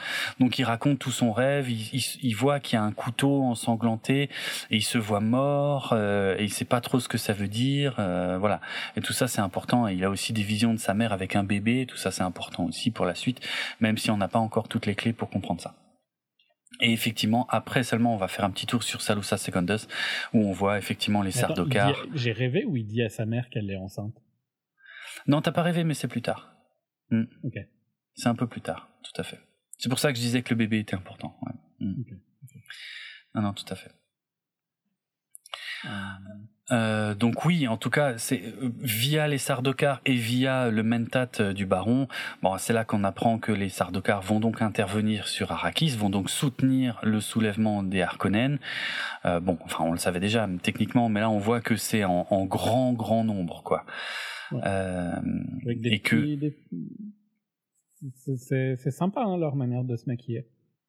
Ah oui, si on veut, oui mais euh, non, non, c'est vrai que c'est. J'ai pas, j'ai pas capté tout de suite que c'était du sang en fait. Si si ouais non bah tu le vois je, je sais plus dans quel ordre sont les plans tu mais le vois je à sais la plus. fin hein. ouais ouais les corps tu les vois à la fin en fait ouais, après ouais, qu'ils aient couvert tout le monde avec du sang ouais c'est ça bon c'est une petite marque sur le front c'est rien c'est pas couvert non non non mais disons que... en fait déjà je me dis Oui. mais, pff, ça doit prendre longtemps votre machin là tu vois oui parce qu'ils d'aller foutre du... une marque à tout le monde ils sont quelques uns ouais. ouais. et puis après tu vois les corps qui pendent ouais ouais okay. Bon, Salusa Segundos, c'est pas une planète qui vend du rêve, et ça, c'est ça que t'es censé aussi retenir, euh, on va dire. Il n'y a pas 36 planètes, ça va, mais il y a des infos à retenir par rapport aux planètes, je dirais quand même. Euh... Bref, quoi d'autre? Ça n'a pas l'air vraiment euh, pire que celle des Harkonnen. Hein? C'est pas pareil. Parce que celle des Harkonnen, je pense ils ont ils ont modelé cette planète, tu vois, euh, à leur euh, à leur convenance. Alors que Salusa Secundus, non, c'est moche de base et c'est la planète prison quoi. Ouais. Donc euh, non, voilà. t'as pas envie d'y aller, mais bon voilà. Mmh. Ouais. Ça a pas l'air spécialement plus moche en dehors que c'est une prison. Non, non, c'est vrai. C'est vrai. Bon, là, on a, on a quelques petites scènes après, euh, surtout entre Jessica et le duc, euh, quelques dialogues entre eux où on voit qu'ils sont très attachés l'un à l'autre. Et c'est là que commence euh, l'attaque en fait des Harkonnen. On voit quelques gardes qui se font dégommer. On voit le Luc. Landor Paul, hein, le docteur. Oui, c'est vrai que le docteur endort Paul, exact. Oui, oui, t'as raison. J'ai failli l'oublier. Euh, le duc se réveille, il voit la, la servante qui est euh, qui est en train de mourir euh, avec un je sais plus un couteau, oui, un couteau planté. Mhm. Euh, et puis au même moment, il se fait attaquer euh, lui aussi et et en fait, le, son bouclier suffit pas à le protéger, et c'est là qu'il découvre que le, le traître, c'est le docteur Yui. Alors tout ça dans le roman euh, est, est, est, amené sur sur ouais sur plus de temps en fait, hein, parce que il euh, y a le baron qui explique qu'il y a un traître chez les Atreides, mais sans dévoiler qui c'est et tout.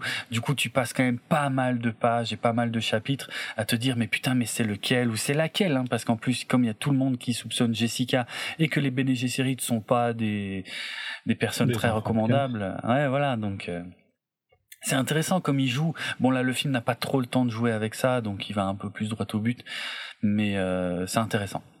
Mhm. C'est intéressant. Mais effectivement, l'attaque commence.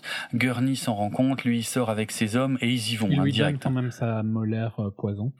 Alors oui, oui, oui, c'est parce que oui, les, les scènes sont pas dans cet ordre-là, mais effectivement, le docteur Ah Yui, non, en c'est pas fait, au moment. C'est pas quand Bah, il le poignarde c'est au même moment, mais entre temps, il y a Gurney qui sort avec ses hommes, en fait. C'est pour ça que je dis. Ah oui, ok. Voilà, mais tout ça se passe en même temps. Oui, oui, tout ça se passe totalement en même temps. J'ai adoré la vision des vaisseaux qui explosent à l'intérieur de leur propre bouclier, tu sais. Ça Mhm. donne un petit effet visuel.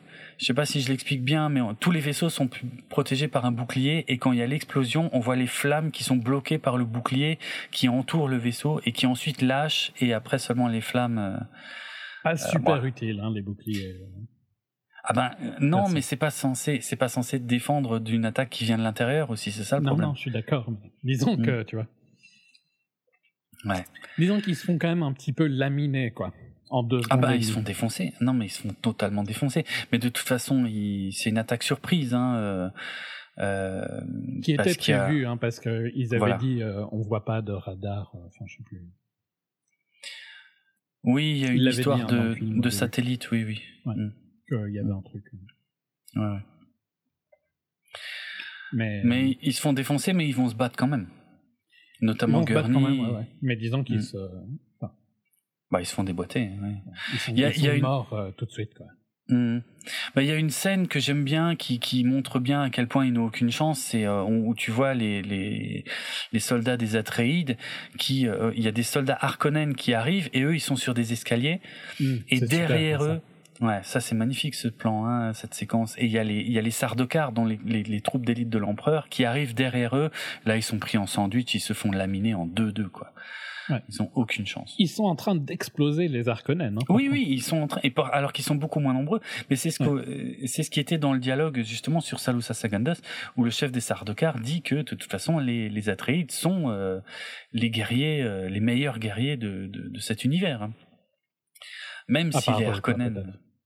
Bah, à part les Sardaukar, tout à fait. Oui, non, non, tout à fait.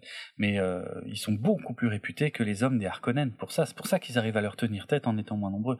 Mais avec les Sardaukar du côté des Harkonnen, alors là, ils ont ouais, aucune ouais, chance. Des deux côtés, c'est un peu ouais, difficile, quoi. Et puis c'est pareil dans le bouquin, il y a toute une construction beaucoup plus longue sur les Sardaukar où vraiment tu peux pas survivre à une confrontation avec un Sardaukar si t'es pas surentraîné, tu vois. Que là dans le film ils ont pas trop le temps de faire, donc voilà. Non, mais en fait je trouve que c'est pas mal parce que il y a pas besoin de traîner tant que ça sur cette attaque. Ah bah c'est vrai. Ils sont ils sont morts hein, globalement. Euh, ouais ouais ils sont morts. C'est une étape en fait. Ouais. Ils, il a, a... sont en train de se faire exploser la race. Ouais.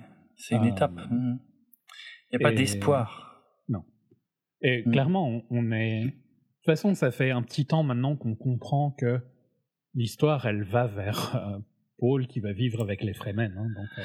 Oui, bah oui, oui, bien sûr. Mmh. Il faut bien y arriver. Là, on est, je sais pas, à une heure et demie de film. Bah, c'est logique que la dernière heure soit soit, soit sur cet ouais. arc-là, quoi. Oui, oui, tout à fait. Tout en à tout fait. cas, comment arriver à cet arc-là? Mmh. Oui, parce que voilà, il y a, y a, toute une construction dans le bouquin aussi sur le docteur Yui, qui euh, est un, un, docteur souk et, et, et, globalement, je me souviens plus les détails là pour être franc, mais qui ne peut pas être. En fait, c'est c'est le moins susceptible d'être un traître. En fait, c'est impossible qu'un docteur souk soit un traître. En fait. Okay. Sauf que lui, il a cette particularité que sa femme, hein, en fait, a été enlevée par les Harkonnen et qu'il le fait pour sa femme. Euh, mais normalement, il y a une espèce de conditionnement impérial en fait sur les docteurs Souk qui font qu'ils ne peuvent pas trahir l'empire à aucun moment, tu vois. Mm. Euh, donc personne ne soupçonne le docteur Yue. C'est pour ça que, bah, évidemment, c'était lui le traître en fait. Euh, c'est c'est assez finement écrit, mais c'est beaucoup plus amené dans le bouquin. Ici, on n'a pas trop le oui, temps. Oui, ici, mm. on sait juste que voilà, c'est sa femme. Quoi. Ouais, mais mais ce qui est important, par contre, c'est que le docteur Yui n'aime pas euh, le baron Harkonnen et que du coup il, il, veut se venger. Donc oui, il est obligé de tuer le duc et il lui explique et, il lui dit mais par contre c'est vous qui allez être mon instrument de vengeance contre le baron une fois que j'aurai retrouvé ma femme. Et c'est là qu'il lui donne la dent qui contient le poison. Il a qu'à croquer la dent et quand le baron sera assez proche, il l'empoisonnera. C'est très malin de la part du docteur. Vraiment. Et, et, c'est, et là, on tombe complètement dans ce qui fait un peu la, la comment le, euh, la légende de Dune, tu vois. Je veux dire, on dit que Dune, c'est des complots et des complots dans des complots dans, et dans des complots, tu vois. Vraiment. Et là, on est en plein dedans, quoi, en fait. Hein. Ouais, il y a le, il y a l'instrument des complots des Harkonnen qui a lui-même son propre complot contre les Harkonnen et tout machin. Enfin, c'est, c'est génial. Et ça, c'est Bon, ça c'est présent dans tout, dans tous les volumes hein, de, de Frank Herbert. Après, hein, il y, a, y a toujours des trahisons, il y a toujours euh, voilà euh, des agents que t'avais pas vu venir et des trucs comme ça quoi. C'est comme ça. C'est le style d'Herbert. Euh, moi, évidemment, j'ai kiffé la, tout le passage avec Duncan, hein, parce que Duncan, putain, lui, comme il plie oui, les Sardaukar, c'est, il les prend. Euh, c'est hallucinant. Mais c'est pour ça que j'adore Duncan, quoi. Vraiment. Euh, euh, il les enchaîne, quoi. C'est hallucinant. Et j'adore à, à, la fin quand. Hein... Enfin, je vais peut-être avancer trop vite, mais en gros, il en tue deux, et puis les autres, ils se disent euh... Salut. oui. oui. oui, oui, oui, c'est vrai, c'est vrai qu'on voit qu'il y a. C'était cool ouais, de te connaître. Euh... Non, c'est clair. Fait, euh... C'est clair. Ah non, mais Duncan, il est hyper réputé, même chez les autres maisons, hein, tout le monde le sait. Hein. C'est pour ça qu'ils envoient des Sardaukar d'ailleurs, parce que là, les Harkonnen, ils font même pas un pli, alors les Sardaukar. Ah oui, Déjà, non. les Sardaukar ont du mal. Mm. Tu sens qu'ils les prendraient 10 par 10. Quoi. Ouais, ouais. Euh, Paul et Jessica sont évacués. Jessica est évidemment bâillonnée puisque euh, pour ne pas qu'elle utilise la voix hein, contre les Harkonnen. Euh, bon là, pareil, hein, ils ont euh, il manque des bouts par rapport au bouquin, il manque des bouts parce que normalement Peter De Vries, en fait, le mentat du baron Harkonnen, eh ben euh, le baron lui avait promis euh, Jessica. Tu vois, en récompense. En fait, le baron fonctionne beaucoup comme ça. Hein. Le, baron euh, euh, ouais, promet toujours des récompenses aux hommes qui travaillent pour lui, en fait. Et notamment, donc, il avait promis Jessica euh, à son mentat, mais bon, là, tout ça est complètement évacué. voilà, c'est pas dans le film. Peut-être qu'il y aura des scènes coupées, je sais pas. Je pense qu'il y a moyen qu'il y ait des scènes coupées quand même là, parce que enfin, promettre dans le sens sexuel ou? Ah bah oui, bien sûr, oui, oui. Enfin, il arrive pas à la tuer, quoi. Ben non, euh, non, non, euh, oui, oui, pas la tuer, non, justement, il, il, il lui promet que euh, Peter De Vries pourra, genre, limite se marier en fait avec Jessica. Ah oui, je me rends compte ah, que j'ai pas expliqué ça. J'ai pas expliqué ça tout à l'heure parce qu'effectivement, donc je l'ai, je l'ai dit, mais j'ai pas été au bout, que Jessica n'est pas mariée au duc Leto, elle est juste sa concubine. Alors pour beaucoup, en fait, c'est un signe que le duc Leto se méfie de Jessica. C'est pour ça qu'il y a même des proches de Leto qui, euh, en fait, euh, se méfient de Jessica. Et c'est pour ça qu'elle en prend vachement plus dans la gueule dans le bouquin que là dans le film. Mais en fait, ça, s'explique par le fait que, parce que pourtant ils s'aiment, tu vois, mais ils sont pas mariés parce que c'est une manipulation politique en fait. Il faut qu'on puisse laisser croire que le duc est entre guillemets disponible pour pouvoir se marier avec une femme qui viendrait d'une autre maison en fait tu vois. Il faut laisser croire aux autres maisons que le duc euh, pourrait s'allier avec eux. Parce que si le duc se, se marie avec Jessica ça ferme cette porte et ça rendrait le duc encore plus dangereux politiquement tu vois Bon, au final, ça lui a servi à rien parce que finalement, l'empereur euh, a quand même comploté contre lui. Mais voilà, ça c'est l'explication de pourquoi Jessica est entre guillemets libre et donc pourquoi le baron Harkonnen se permet aussi de la promettre à son mentat qui lui pense que effectivement il a il a moyen de faire en sorte que Jessica puisse être amoureuse de lui. Et donc c'est là que je dis qu'il manque des bouts euh, par rapport au livre parce qu'il y a un moment où ce mentat va se rendre compte, tout mentat qu'il est, hein, c'est censé être un ordinateur humain, euh, il va se rendre compte euh, un peu tardivement que en fait il y a aucune chance que Jessica soit jamais amoureuse de lui quoi, aucune chance. Mais ça il n'y avait jamais pensé. Elle sortait avec Oscar Isaac quoi. Oui, c'est sûr. Mais je crois que ce passage-là est, est, plus clair dans le film de Lynch que là dans le film de, de Villeneuve. Mais c'est pas gravissime, ça change pas grand-chose à la façon dont ça se déroule, quoi. Oui, non, là en euh, fait ils sont juste kidnappés. Voilà, ils sont kidnappés, ils sont, ils sont emmenés et Duncan lui arrive aussi à s'enfuir avec un, un ornithoptère et, et globalement à ce moment-là c'est tout ce qu'on on est censé savoir quoi. Mm. Euh, Quant au, au baron, et eh ben bon bah il, il a sa confrontation. Euh, enfin, alors, je sais pas de quoi je parle en premier, mais non, il y a le. Alors oui, ici, il y a quand même un truc important, c'est qu'il y a, il y a un des, un des Harkonnen dans l'ornithoptère qui est sourd. J'essaie de me retenir d'éternuer. Depuis tout à l'heure. Ouais, ouais, c'est infernal. Mais bon, ça y est. C'est fait. Donc il y a un des Harkonnen qui est sourd, et ce qui est très malin de la part du baron, hein, pour pas que... Il y a eu un bruit bizarre, désolé. Oui, il y a de, un bruit, c'est pas grave. C'est mon bureau que j'ai un tout petit peu soulevé parce qu'il fallait que ah. je me lève un petit peu pour euh, me... Donc c'est juste que je l'ai... Euh, c'est le moteur du bureau, tu vois.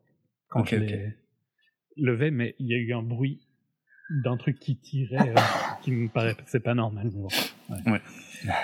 Fallait un peu m'étendre. ok, oui, bon, en tout cas, bref, je pense que tout le monde a compris pourquoi il y a un Harkonnen qui est sourd hein, dans l'ornithoptère, c'est pour qu'il puisse pas être soumis à la voix. Euh, ça, c'est très malin de la part de Frank Herbert aussi. Euh. Il y a tout un suspense qui, qui est plus long, je crois, d'ailleurs, dans le bouquin. Il y a beaucoup plus de tension où tu te demandes comment ils vont faire, parce que même si Paul utilise la voix, il peut rien faire contre le mec qui est sourd, quoi.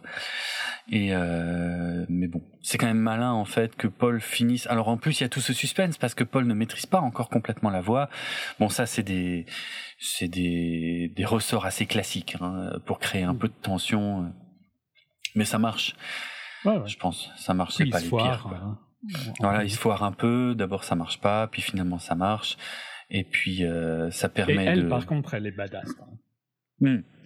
Elle est géniale, elle est ouf. Hein. Mais en fait, l'entraînement Bene c'est un truc de malade en vrai. Hein. Ah, c'est très peu détaillé, mais c'est un truc de fou en fait. Hein. C'est des tueuses. Tout le monde quand a peur elle prend le Quand elle prend le contrôle, c'est instantané, quoi, tu vois. Oui, oui. Ah oui, oui. Ah puis là, c'est la voix, euh, la vraie voix, quoi. Là, ça marche. Euh, là, y a elle fait peur, quoi, à ce moment-là. on l'a jamais vu euh, comme ça. Non. Et Non, c'est vrai. Instantanément, tu te dis, oh, ok. T'es capable de faire ça, toi. ok, cool. Ouais, ouais, ouais. Mais c'est pour ça que tout le monde a peur des Bene Gesserit, en fait. Ah bah, clairement, t'aurais pas peur. Ouais. Moi, je Ben, ne sais si, pas si, quel est le taré qui veut vivre avec quelqu'un comme ça, hein, parce que... Ben, c'est pour ça que la relation entre euh, le duc et Jessica est finalement très belle parce qu'ils ont une vraie confiance et c'est un peu tout le drame. Après, c'est un peu des euh, comment euh, des drames shakespeariens aussi, hein, euh, dont s'est inspiré Mhm. Herbert, hein, parce que elle, elle a une position qui fait que elle a la confiance de son duc, elle l'aime, il s'aime, mais elle n'a pas la confiance de tout l'entourage hyper proche du duc quoi. Elle est elle est à part, elle restera toujours à part et elle peut rien faire contre ça parce qu'elle a cette aura du Bene Gesserit et elle a ses capacités donc tout le monde se méfiera quoi qu'il arrive quoi. Mm. Ouais. C'est un personnage bon. hautement dramatique. Jessica, vraiment, c'est un des personnages les plus intéressants euh, et de loin euh, du premier euh, du premier roman. Il n'y a pas photo. Ah oui, Mm. non, c'est clair, elle est, elle est top, mais... Ouais. Et là vraiment, euh, Villeneuve lui fait honneur hein, parce que chez Lynch, je peux pas dire qu'elle soit pas mise en avant. Elle est quand même pas mal mise en avant, mais ah, ça marche pas aussi bien en fait. Ça marche pas aussi bien. Non, et ici, je trouve que quand elle, euh, quand elle prend le contrôle, même si on l'avait vu avec la...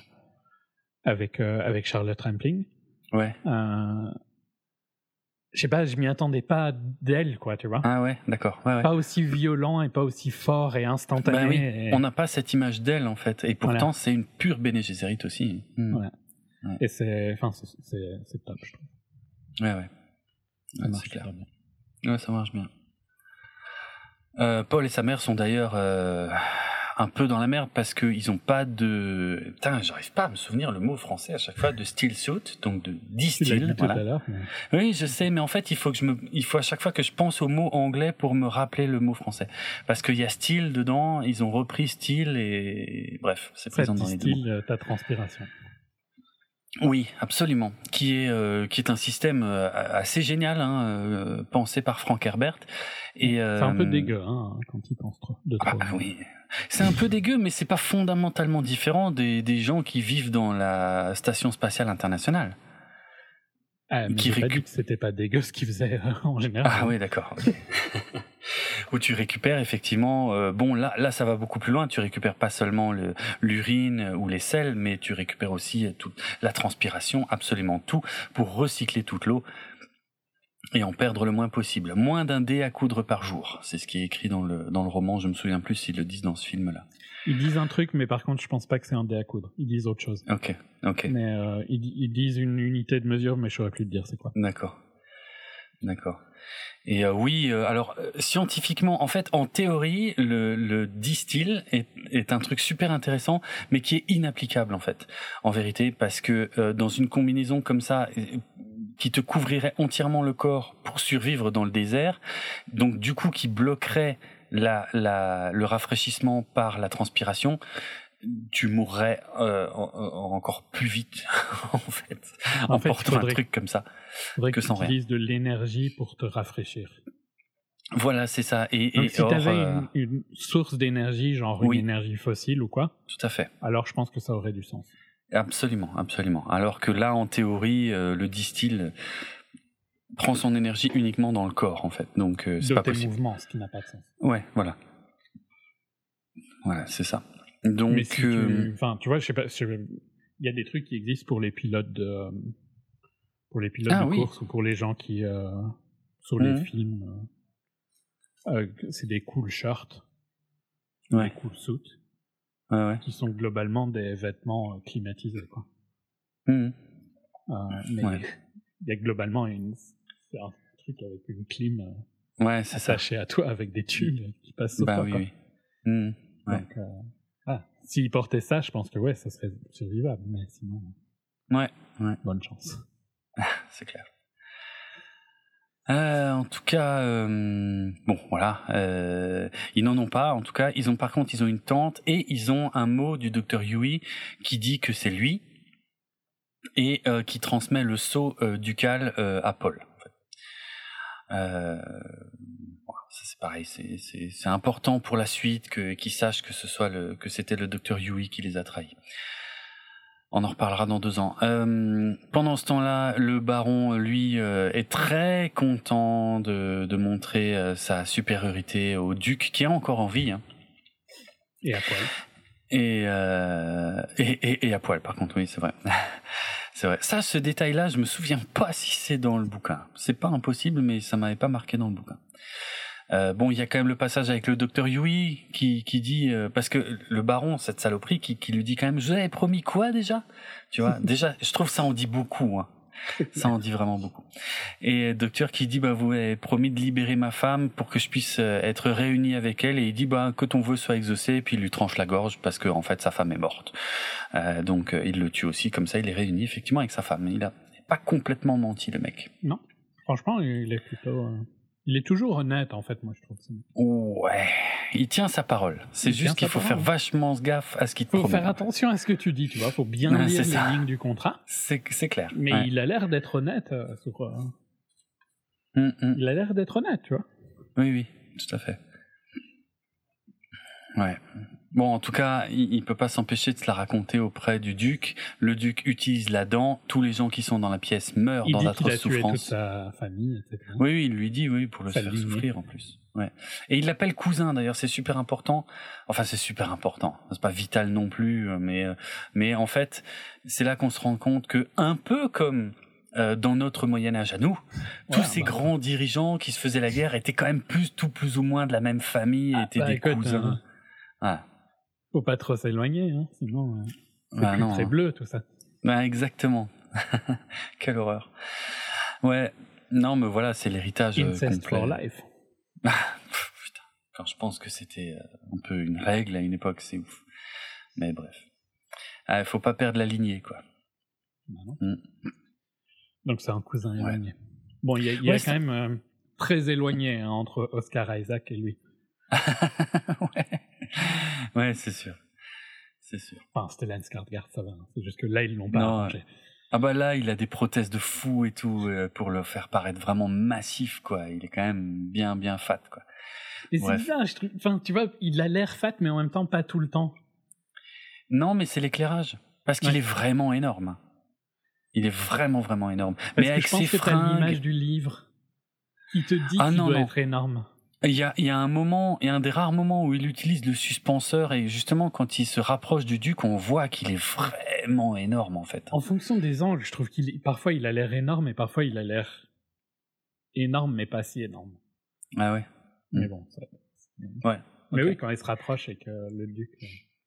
Ah, tu vois que c'est quand même, il est, vraiment, vraiment gonflé, quoi. En fait, c'est un truc de fou.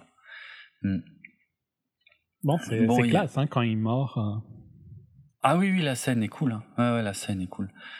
Et, euh, et j'aime bien la scène un peu, un peu après, quand t'as les mecs en combinaison qui viennent rouvrir la salle et, qui se rendent compte, ouais, que lui, il est, il est au plafond et qu'il est, euh, il respire encore, quoi. C'est le seul. Mmh. Hein. Tout le, tout le monde décimé, par contre. Mmh. Entre temps, Duncan a été chercher de l'aide chez les Fremen qui savent pas trop trop euh, d'ailleurs. Hein. On sent que le docteur Lietkans euh, euh, ne sait pas si elle devrait s'impliquer ou pas à ce point. Mais bon, bref.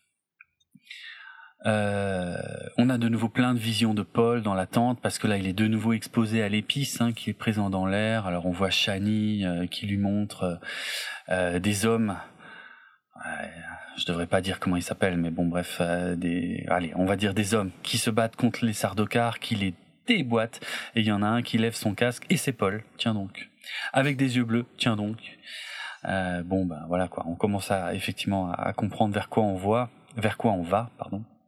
Ouais, là on est vraiment dans la vision de. Oui, oui. La vision, euh, oui, du futur, de, il y, a plein de choses. Oui, voilà, complètement, complètement. On voit des cadavres qui brûlent, on voit vraiment plein de choses. On voit Paul aux côtés de Shani euh, dans des vaisseaux, on voit le, le, le, poignard ensanglanté. Enfin, il, voit trop de choses. Je pense qu'il y a trop d'un coup, en fait. Il comprend pas mhm. ce qu'il voit.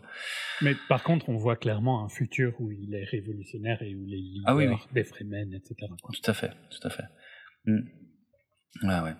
Et je crois que c'est plus ou moins là qu'il dit à sa mère qu'il sait qu'elle est enceinte. Hein. C'est quelque part par là, je crois. Pour moi, c'était avant. Ah ouais? Pour moi, c'est quand ils sont toujours, parce que je pense que elle veut le dire à Leto, et au final, elle n'a jamais eu le temps. Mais je pense que c'est avant l'attaque qu'il veut lui dire, qu'il lui dit. Ah ouais, ok, possible. mais bon, c'est un détail. Ouais. Bon, quand ils voient, quand ils sortent euh, de la tente, on a euh, tout un, un gros plan sur la petite souris. Voilà, mais je pourrais pas en dire plus. Il faudra attendre deux ans, mais c'est importante la petite souris. Enfin non, la petite souris en elle-même n'a aucune importance, mais c'est juste, c'est un symbole quoi. C'est un symbole, c'est un symbole. Voilà. Bref, j'en dirai pas plus. Allez, la petite souris. Euh... Qu'est-ce que, qu'est-ce qu'il y a d'autre? Euh... Je m'attendais pas à ce qu'il soit enterré. Quand il ah bah si, ouais, ouais, le vent, euh, les dunes et tout. Ouais, ouais, ça si, a du sens. C'est hein, malin. C'est juste que je m'y attendais pas. C'est malin. Ouais. Bah Duncan vient les récupérer. Euh, donc euh, d'ailleurs, il l'appelle mon duc parce qu'il se porte le sceau ducal. C'est vrai que techniquement, c'est lui maintenant le duc. Enfin, euh, bon, pour ce que ça sert, euh, voilà quoi. Mais bon, donc, ça, ça, remonte le respect. Ah oui, c'est vrai. De Duncan. Ah bah surtout Duncan, ouais, ouais. On ne veut pas dire que les autres étaient pas fidèles, hein, mais oui, oui. Non. Après, je suis contre tout, tout ça. Hein. à bas la bourgeoisie et tout ça. Ah oui, d'accord. Camarade. Ok. euh, bon, il les emmène dans une ancienne base, euh, en fait, euh, où on voit qu'il y a eu des expériences qui avaient été faites pour euh, essayer de terraformer Arrakis, à y faire pousser des plantes. A priori, ce serait faisable, mais bon, tout ça a été complètement laissé de côté quand, quand les Harkonnen ont, ont pris en main la, la culture de l'épice et tout, quoi. Pas quand ils ont découvert qu'il y avait l'épice. Ouais, surtout quand ils ont découvert l'épice, en fait, je crois même, ouais. Ouais, tout à fait. Tout à fait. Donc voilà, là, bon, il y a de l'exposition dans le sens où on apprend ce qui s'est passé. Enfin, les personnages surtout apprennent ce qui s'est passé. Les, les Sardokars sont devenus, euh, sont venus prêter main de forte aux Harkonnen, ce qui veut dire que l'empereur est impliqué. Euh, du coup, euh, Jessica veut que qu'il quitte la planète. Euh, et puis, euh, Paul euh, parle aussi de ses visions euh, parmi les, les Fremen. Euh, bon, bref, tout ça, c'est des choses qu'on sait, mais puis l'urgence revient vite puisque de toute façon, on voit des Sardokars qui arrivent, quoi. Et les Sardokars mmh. attaquent et et là, j'adore, enfin le, Duncan qui l'entend, qui le sent, et tout le monde se demande ce qui se passe et lui il sort ses armes, il ferme la porte, quoi. Et ah putain, ce passage, il est fou. Et il les oh démonte il les déboîte, c'est un truc de fou. Et pourtant, il sait qu'il peut pas s'en sortir, quoi, parce qu'il est quand même, il est au fond d'un couloir, quoi, et euh, il doit juste tenir le passage, quoi. Mais le sacrifice de Duncan, même dans le bouquin, hein, c'est un, passage clé, hein, c'est ouf. C'est dur, et ça, hein, parce que t'as pas envie que, t'as bah pas envie qu'il, enfin, toi tu le ah savais, donc euh, j'imagine que ça n'a pas le même effet, tu vois, mais. Mmh. c'est dur parce que je l'ai dit. J'adore Duncan, quoi. Donc euh, c'est dur quand même. Ouais, ouais, mais tu vois, il y a un côté où euh, tu te dis, euh, ils auraient bien besoin qu'il soit là, tu vois, pour les prochaines, pour la prochaine demi-heure, quoi. Ah bah oui, oui. Ah oui et tu te dis, merde, vous venez de le retrouver et il va déjà mourir. ouais, c'est ça, non mais, ouais. Donc, euh, ouais, c'est... Bon, ça fait plaisir qu'il les, qu'il les défonce. Euh... Ouais, il en, il en explose bien 5-6. Ouais, avant facile, de, facile. de se faire exploser, puis il en réexplose deux, trois. Oui, c'est ça. Parce qu'à un moment, il se couche, puis il se relève avec le sabre dans le corps, qui sort, et il en replante un ou deux. C'est génial, franchement. C'est. Ah ouais. C'est excellent. Il donne assez de temps pour, euh, pour qu'il parte. Bah pour qu'il parte, ouais, c'est ça. Alors euh, bon, bah Paul et sa mère ont, ont un ont un comment? Un ornithoptère qui les attend, mais il y a que deux places, donc le docteur euh, Kynes euh, ne pourra pas les accompagner. Alors là, c'est un peu différent du bouquin, parce que dans le bouquin, le docteur Kynes se fait euh, capturer, ce qui n'est pas le cas ici. Euh, Je ici, en fait, on... qu'elle meurt à ce moment-là, hein, pas ça. Ah ouais. Ouais, c'est un peu, ouais, c'est abrupt bon. un petit peu, je trouvais. Ouais, c'est assez abrupt. Après, ça, ça change pas fondamentalement son destin par rapport au, au bouquin, mais oui. Ah non, non, mais juste en général, je trouve que c'est abrupt pour le personnage. Ouais, ouais. J'ai l'impression oui, qu'il n'y a pas vraiment. Enfin, tu vois, il n'y a pas un passage de flambeau, quoi. Mais en même temps, c'est un peu la ah réalité de la guerre, quoi. Ben, c'est ça, c'est vrai, t'as pas le temps. Hein. Ouais, ouais. ouais. Euh, le seul espoir de Paul et de sa mère, euh, c'est euh, de, de, de, voler très haut dans la tempête de, de, sable, la tempête Coriolis, je crois qu'il s'appelle ça. si ma mémoire est bonne. Donc eux, ils y vont. Donc ça, c'est beaucoup de scènes très visuelles. Euh, et, euh, et d'un autre côté, bouffer. ouais. Bah en fait, ouais, ouais, mais mais la scène n'est pas comme ça dans le. Enfin, disons que normalement dans le bouquin, elle se fait déjà il euh, le bouquin, il se fait capturer euh, par euh, par les Sardocars et puis je crois qu'il y a un peu plus de dialogue et tout et après à, je crois quand même qu'il elle est confronté au baron Harkonnen qu'il la condamne à à être relâchée dans le désert mais sans distil en fait c'est ça sa condamnation donc elle meurt elle meurt dans le désert sans distil, mais par contre il y a effectivement aussi un ver qui est impliqué dans sa mort. Euh, donc là, là ils ont vachement plus résumé ça parce qu'elle part dans le désert, elle sort des crochets, on se demande pourquoi. Moi je sais très bien pourquoi. et puis il y a des sardocars qui arrivent et qui la butent, euh, et, euh, et de toute façon il y a le ver qui arrive et qui qui défonce tout le monde juste à ce moment-là. Donc son destin, c'est pour ça que je disais son destin n'est pas différent en fait. Mais dans, dans le bouquin, elle meurt seule, en fait. Elle emmène pas des sardocars avec elle, quoi. Parce que là, j'aime bien comme elle tape dans le sable pour faire venir le, le, le verre, le Shai Hulud, juste à cet endroit-là, quoi. Ouais. C'est sympa, je trouve. Ça marche. Ouais, bien. ça marche bien. Ça marche, ouais, ouais, ça marche vraiment bien. Donc voilà, après on a toutes les scènes de poursuite dans la tempête. Bon ben, il, il, Paul a eu l'info qu'il faut monter très très haut et que là, par contre, ils peuvent s'en sortir. Il y a quand même de la tension parce que après, euh, tu vois que bon, t'as quelques visions évidemment euh, de Paul, euh, mais euh, mais t'as aussi le, le fait qu'on voit qu'il y a des pales qui lâchent au fur et à mesure en fait euh, après la tempête. Ouais. Mm. Bon, faut dire pauvre, pauvre machine quoi. Ah oui, elle a pris cher, c'est sûr, c'est sûr. Entre-temps, on voit que le baron lui a survécu, de justesse, mais il a survécu, cet enfoiré. Il prend des bains d'huile, euh, apparemment. Ouais, ça a l'air dégueulasse. ouais, c'est clair. Mais bon, en tout cas, le baron, il est pas serein, serein. Il dit, est-ce qu'on les a vus morts? Ils disent, bah, ils sont partis dans la tempête. C'est, ils ont aucune chance de survie. Sont, genre le truc ouais. débile à pas dire, quoi, tu vois. Oui, bon, après, c'est un classique. C'est un oui, bouquin qui date des années. C'est un bouquin qui a été largement pillé hein, aussi depuis les années 60. Hein. Faut, oui, c'est. Oui. Faut lui laisser ça. Hmm. Faut lui laisser ça. S'il y a des ressorts qui paraissent un peu vieillots, ben ouais, ben bon. Le bouquin, il a 60 piges, quoi. Euh, ouais, donc euh, ouais, je sais plus. Ben ouais, bon, on a le petit stress au moment du crash de l'ornithoptère, mais bon, euh, ce serait quand même con que l'histoire se finisse là, genre ben ils sont morts dans le crash. À plus. Ouais, merci, au revoir. Non, non, là, euh, du coup, euh, ils se crachent dans le sable. Bon, là, je trouve que le sable est très, très permissif avec eux. Hein, parce qu'en vrai, tu te craches dans le sable, euh, c'est pas fondamentalement différent de si tu te craches sur du béton. C'est pas le même sable. Ah, c'est pas le même sable. Ah, c'est peut-être pour ça. Ok, d'accord. Non, c'est vrai qu'il est, il est gentil, le sable. Oui, oui, il est vraiment gentil, le sable, là, sur ce coup-là. Mais bon, c'est nécessaire. Et puis voilà, ils ont des distils, donc euh, ils doivent traverser le désert, ils doivent absolument trouver de l'aide chez les Fremen, qui normalement ont été prévenus par euh, Lietkind. J'ai euh... du mal à voir quand elle les a prévenus, hein, vu qu'elle est morte genre trois secondes après. Ben, c'est sa promesse, mais oui, bah, elle pouvait pas savoir qu'elle se ferait capturer. Non, par mm. contre, et en même temps, eux non plus, ils savent pas qu'elle est morte. Bah, c'est ça, tout à fait, exactement. Exactement. Donc voilà, il y a toute, euh, il y a la marche des sables qui revient. Euh, les distils mais vraiment euh, complet avec un gros masque et tout alors que c'est vrai que mais en fait j'aime bien parce que là ils, ils, ont fait ça en deux fois. Parce que David Lynch avait pris le choix que les distils en fait ne cachaient pas le visage et qu'ils avaient juste un truc dans le nez.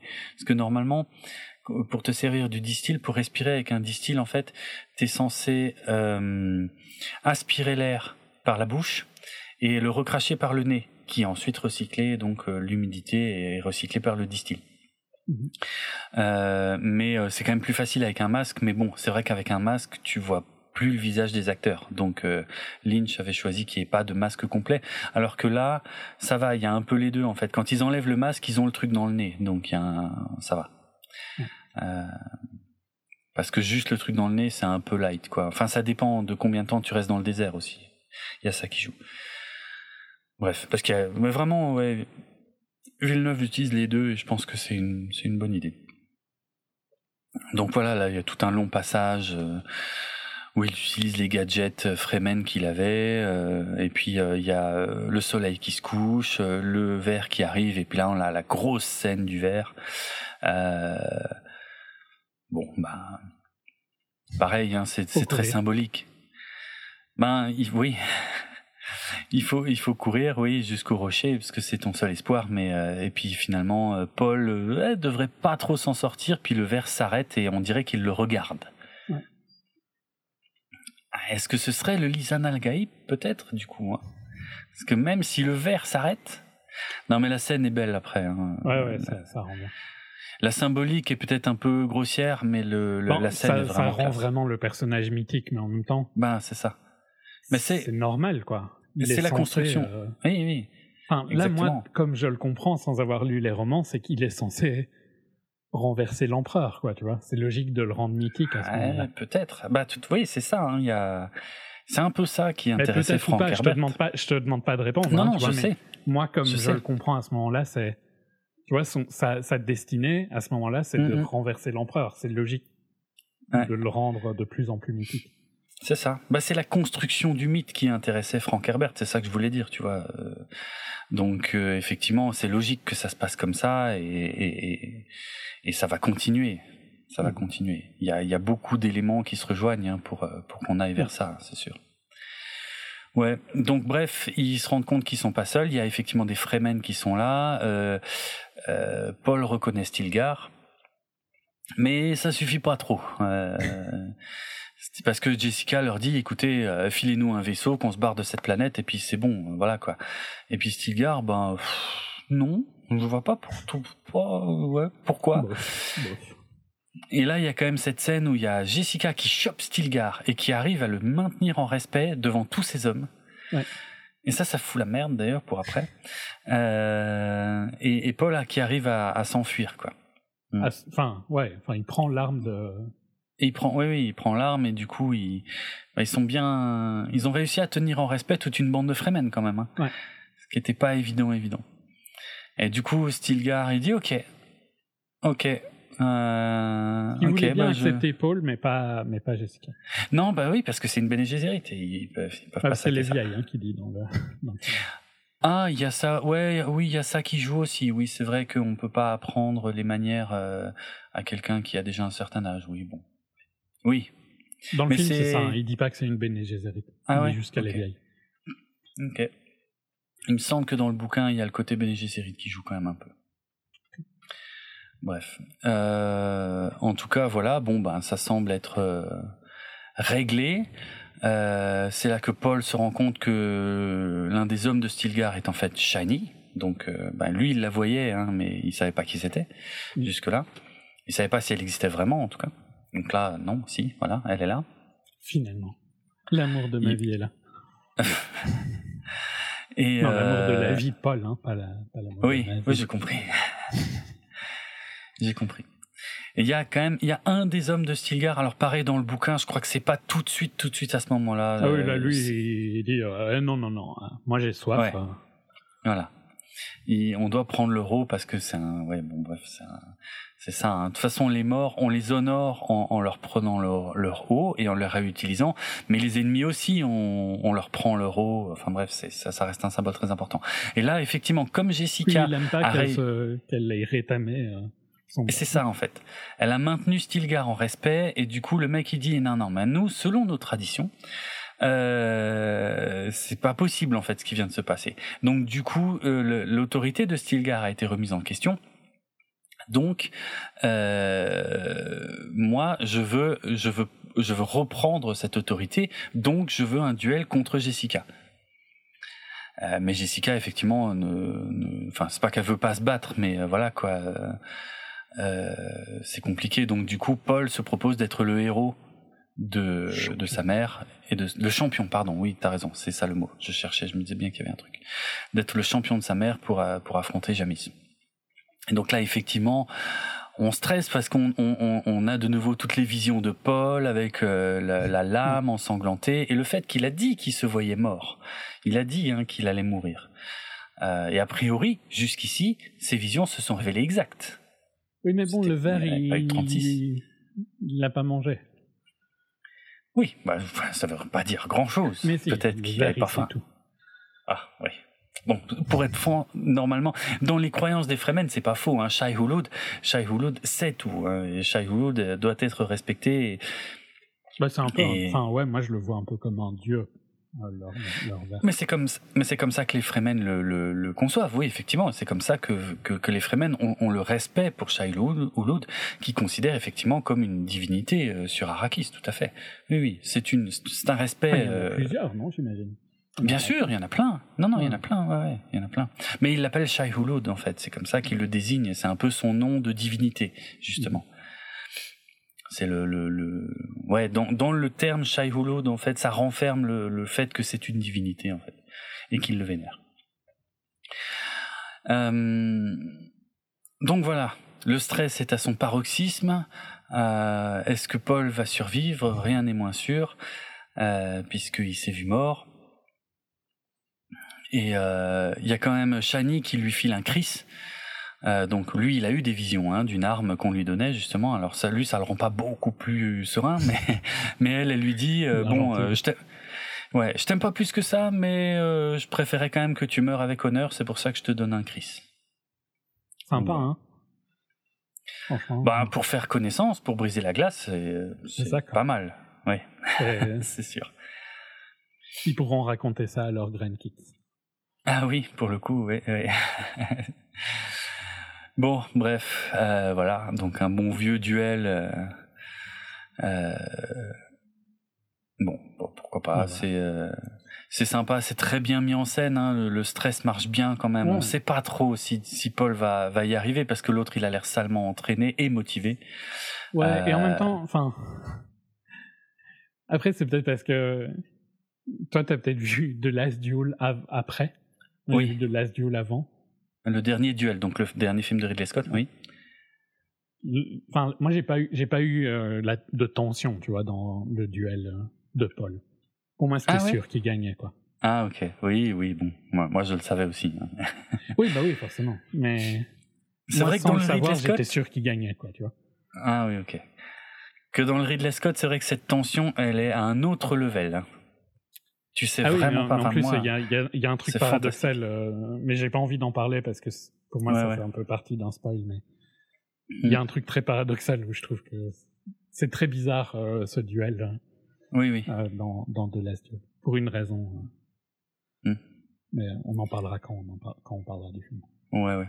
Enfin, allez le voir. Hein. euh, J'en profite juste pour placer ça. Allez voir le dernier duel, parce que Dune est probablement plus à l'affiche en France. Par contre, le dernier duel, personne va le voir. Aux États-Unis, euh, il s'est vautré euh, de façon hallucinante. En Europe, c'est en train de se passer aussi, et je comprends pas, parce que putain, c'est un putain de bon film, Ah, quoi. ouais, film.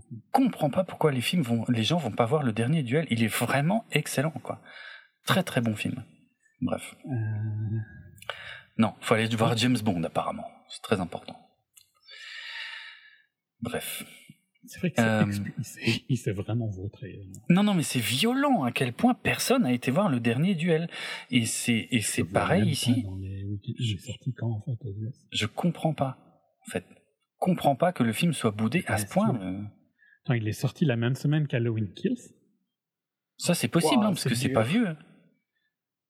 Bah, a il s'est fait laminer. Il est, il est sorti, il, a- il était cinquième sur sa semaine de sortie. C'est hallucinant. Il a fait 4 millions 8. C'est ridicule. Venom, qui était en troisième semaine, a fait mieux.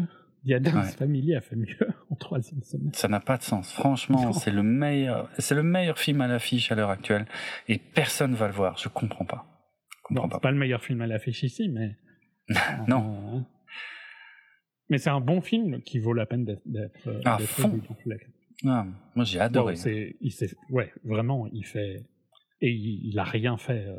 non, je personne va le voir, Ah oui, littéralement. non, là, il est. euh, il, il va mourir à 10 millions, ce film. C'est super ouais, triste. c'est ouf. Ça n'a pas de sens. Euh, bon, ici, il y, a le- problème des, des voix quand ils essayent de dire des noms français. Mais ça Ah. ne justifie pas le. Ouais, mais non. Ouais, soit. Enfin, c'est pas le sujet, hein, on en parlera. Non, c'est pas le sujet, c'est dommage. C'est un bon film. Mais c'est euh, dommage. Clairement, je conseille euh, comme toi. Ouais.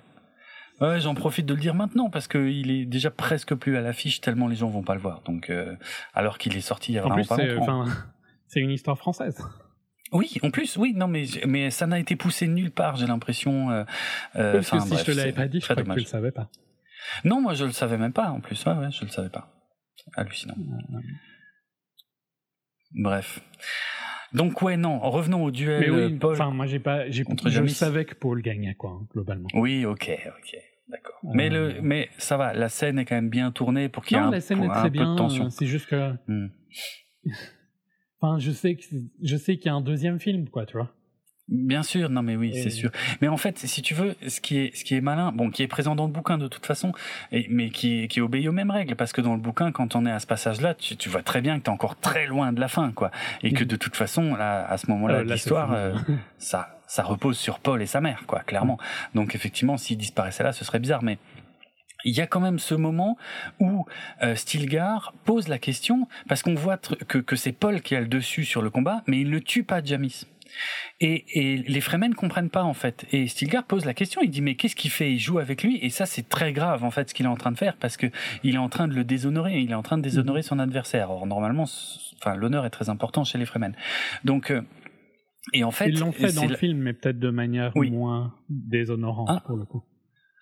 Ouais, ouais, mais, mais je trouve que ça marche quand même assez bien dans le film, hein, parce que c'est là qu'on se rend compte que l'enjeu, il est, il est pas tout à fait là où on pensait. C'est pas juste il faut gagner le combat, c'est juste que là on se rend compte que pour gagner, Paul va devoir tuer. Et comme le dit sa mère, Paul n'a jamais tué. Mhm. Et Paul va devoir passer à autre chose, tu vois. Ouais. C'est c'est un ado. Et là, Ouais, il non, doit clairement. tuer. Il a le un- dessus. C'est un coming of age, hein, en fait. euh. Ben exactement, mais oui, c'est comme ça que, que euh, Denis Villeneuve a dit d'ailleurs qu'il voulait construire son récit. Mais bon, ça l'est, c'est dans le bouquin aussi, hein, donc voilà, ça sort pas de nulle part. Mais euh, c'est une étape très importante parce que Paul, c'est quelqu'un de bien de tout ce qu'on en a vu jusque-là et euh, qu'il a des valeurs très fortes, probablement Mhm. héritées de son Et il y a père un et de clash de culture aussi, hein, parce que pour Eh ben, l'autre, c'est il comprend pas que. C'est Enfin, ça. il dit do you yield? et je sais pas comment traduire, mais genre, est-ce que tu te rends, quoi? Oui, c'est ça. Voilà, il veut, il veut, il veut juste qu'il abandonne et, que ce soit réglé. Mais c'est Et pas tu possible sens en que fait. l'autre, il a une rage en lui quand il lui Ouais. dit ça. Ben, bien sûr, bien Une sûr, parce qu'il le déshonore. viking, quoi, tu vois. euh, Genre, mais, ouais. mais non, moi je dois mourir au combat. C'est ça, Euh. il faut qu'il meure, bien sûr. C'est le seul moyen de finir euh, ce, ce, ce duel, quoi. Hmm? Mais c'est pas juste ça, ça. mais en plus, mourir au combat, c'est honorable. oui, oui, bien sûr, bah, il y a sûrement de ça, ouais, ouais. Bah, encore une fois, hein, Frank Herbert s'est inspiré de plein de cultures différentes, donc voilà, il n'est pas impossible qu'il ait été pioché chez les, chez Oui, les Vikings aussi, c'est pas- entre c'est autres. C'est pas juste chez les Vikings, c'est dans plein de cultures. Mourir Oui, au oui. combat, c'est une manière honorable de mourir. Mhm. Euh, Mais, mais c'est vrai que voilà, c'est là que je trouve qu'on réalise que l'enjeu est différent. L'enjeu, c'est pas juste Paul doit gagner le combat. Non, Paul va devoir Paul prendre une vie et c'est probablement pas très compatible avec ses idéaux jusque-là. Mais du coup, ça veut dire qu'il va devoir passer à autre chose en fait, effectivement, Ouais, à une autre étape. Et ce qui donc bon bah il gagne le combat, hein, il tue le mec il gagne le combat. Et ce qui est finalement complètement raccord avec ses visions où il disait que Paul doit mourir. Et c'est vrai que c'est le moment où Paul, techniquement, meurt. Et il devient autre chose, sous un autre nom, mais comme il n'est pas dit dans ce film, je ne le dirai pas. Euh, ce qui est un peu bizarre parce que j'aurais juré que, que quand même il choisirait son nouveau nom Fremen parce que pour se cacher aussi, hein, il y a une logique aussi dans le scénar, c'est pour se cacher des Harkonnen, évidemment il va, ils, ils vont changer de nom quoi. Et donc il se choisit un nouveau nom, mais euh, bizarrement Villeneuve a choisi que ce soit pas dans ce film. Voilà. Mais, euh, mais en tout cas, il y a une logique finalement. Il- Paul est effectivement mort et c'est un autre personnage qui va prendre sa place. Et ça c'est super important pour la suite. Et on, et on termine, on les voit en fait, ils vont, ils, vont au Sietch, donc hein, là où vivent les Fremen. Euh, et euh, et c'est là qu'on voit au loin un truc que je pensais pas qu'on verrait dans ce film. On voit un Fremen ou une Fremen qui est en train de chevaucher un verre. Et mais c'est assez furtif et lointain et, et c'est bien géré de la part de Villeneuve parce que moi je pensais pas qu'il faudrait déjà qu'on voit ça dans ce film en fait. Mais le fait de l'avoir montré de loin, c'est bien, ça suffit. Voilà. Tout ce que je dirais à ce sujet et le film est terminé. Et c'était très très très très très très bien. Ouais, ouais, ouais. Oui, vraiment de le raconter comme ça, ça rend pas hommage à tous les visuels euh, et tout quoi. Non, non, c'était. Mm. Mais je pense qu'on a été très dithyrambique dans la première partie. Donc, oui, clairement. Euh, clairement. En fait, c'est juste que c'est un film avec des, des grands, des grandes, des grands, des grandes scènes, quoi, des longues scènes. Ouais, ouais, c'est ça. Euh, qui se prêtent pas spécialement à être décortiquées euh, au moindre détail, parce que c'est des scènes superbes visuellement où il se passe énormément de choses, mais. Ouais, ouais. Euh, c'est un film de cinéma, quoi. Allez, allez le voir tant que vous pouvez le voir. Ouais, si vous l'avez pas encore vu, euh, j'espère que vous, j'espère que vous pouvez encore le trouver. Mm -hmm. il faut le voir au ciné. Quoi. Ouais, oui, oui, clairement. Euh, la... Donc il y a un suspense qu'on n'a plus du fait qu'on enregistre ce podcast très tard par rapport à la sortie européenne du film. C'est que donc on n'a plus le stress de savoir est-ce qu'il y aura une suite, est-ce qu'il n'y en aura pas. Comme on l'a déjà dit, la suite a été annoncée. Elle est prévue pour le 26 octobre 2021. Je crois qu'en France ce sera le 23 octobre 2021. Il y a une négociation quand même très tendue qui a eu lieu hein, euh, entre Legendary et Warner et Villeneuve. C'était justement cette histoire de HBO Max et, et, Villeneuve a dit que c'était non négociable hein, euh, l'exclusivité euh, au cinéma. Euh, mais il semblerait quand même qu'il y ait, euh, en fait, aux États-Unis, je pense que dans deux ans, il sortira sur HBO Max 45 jours après la sortie ciné. Bon, en gros, l'exploitation ciné sera finie. Moi, j'ai ok avec ça, quoi. Ouais, ouais, ok. Mais ça, enfin, ça fait depuis le début. Je trouve qu'il n'y a aucun problème la débilité de la, je sais plus comment vous appelez ça, hein, temporalité des médias ou. Ah, la chronologie des médias. La chronologie mm. des médias est complètement débile. Il n'y a pas besoin d'attendre bah, aussi longtemps. Oui, en France. Ah oui. Euh, mais laisse un mois ou deux mois un film au mm. ciné. C'est tout. Ouais. Pas besoin de plus. Mm, Fais ce que tu veux après. de toute façon, après deux mois, les gens qui l'ont vu, ils l'ont vu. Hein. Ah oui, ça oui. Par contre, oui, oui, bien sûr. Par contre, laisse, le, laisse la priorité au cinéma, qui est la manière dont tu dois voir un film. Après, là où tu oublies quelqu'un dans ce que tu dis, et pourtant moi aussi j'ai beaucoup critiqué la chronologie des médias, mais c'est vrai qu'il y a un acteur qu'on a tendance à zapper dans, dans cette équation, c'est les distributeurs du format physique, en fait, des DVD et des Blu-ray. Ouais, enfin... Ben oui, J'ai envie de dire, ce marché... Euh, the writings on the wall. Hein. Non, mais d'accord, mais oui, mais ce, ok, effectivement, ils sont destinés à mourir. Mais ce marché, ok, il est mort dans beaucoup de pays, mais en France, justement du fait de la chronologie des médias, il existe de façon beaucoup plus prononcée que même chez nos voisins européens, en fait. Ben, Et ça, c'est un truc que j'ai appris ils récemment. une euh. prière. À la limite, euh, faites une chronologie des médias, mais accélérée, quoi. Genre, 60 mm. jours DVD, Aujourd'hui, c'est 3-4 mois, je crois. 3 ou 4 mois, je sais plus. Ah ouais, ça va, ça va vite. Oui, ça va plus ou moins vite quand même, mais bon, c'est au moins 3 mois quand même. Et puis, euh, deux mois après, euh, tu... ça passe en SVOD, etc. Quoi. Ah ouais, non, là, par contre, la SVOD, non, on en est encore loin. mais bon. Ouais, mais bon, c'est le futur. Hein, y a pas... Je sais que c'est le futur, mais disons, la chronologie des médias en soi n'est pas euh, un système qui a été pensé pour faire chier le monde. Au contraire, elle a été pensée pour protéger les différents acteurs aux différentes étapes du truc. Mais Maintenant, à une époque où il faut, le monde a changé, quoi. Tu vois, il faut le, réajuster pour le monde. Je suis d'accord. Actuel. Voilà, c'est ça. Mais je dis pas qu'il faut l'enlever, mais je dis qu'effectivement, faut, faut, faut, oui, faut le réajuster exactement comme tu as dit. Ça n'a mm. pas de. En fait, le problème, c'est que tu peux pas demander à à Warner euh, et à Netflix et à, et à tous les autres mm. d'attendre deux ans pour sortir leur film à eux sur leur plateforme à eux. Bah oui, je sais bien. Mm. C'est leur plateforme. Tu, tu, peux leur dire, il y a une exclusivité cinéma, et puis après vous l'avez, mais cette exclusivité, elle peut pas être de deux ans. Quoi. Mm. Et je sais même pas si c'est deux ans ou plus, mais soit, quel que soit, ça peut pas être deux ans, donc ça peut pas être un an même. Hein. Ça doit être quelques mois. Ouais. Et sinon, ils vont pas le sortir au ciné, ils vont juste le sortir sur la plateforme. Bah, oui, c'est ce que Disney a, a, menacé de faire avec Disney Plus. Hein.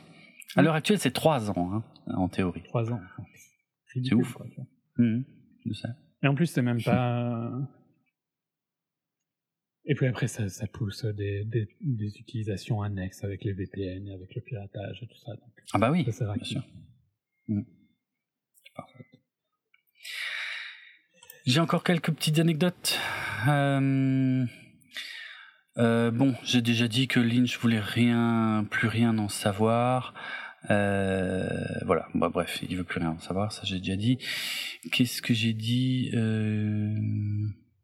Ah oui, ça j'ai déjà dit aussi que Villeneuve voulait d'abord s'exercer sur d'autres films de SF avant de passer à son œuvre fétiche qui était Dune. Euh, il a effectivement déclaré donc euh, plus récemment que c'était en quelque sorte un genre de Star Wars pour adultes, donc exactement la même chose que ce qu'il disait déjà à l'époque de Lynch, ça ça me fait rire. Et, pour, et en plus je suis d'accord. Bah, c'est relativement vrai. Hein. Ouais, moi je suis complètement d'accord. Hein. Mmh. Mmh. Ça veut pas dire euh, que alors Star Wars ne peut pas être apprécié par des adultes, mais. Ah non non non non non non non non non non bien sûr, mais bon, il y a familial et familial. Si tu veux, hein.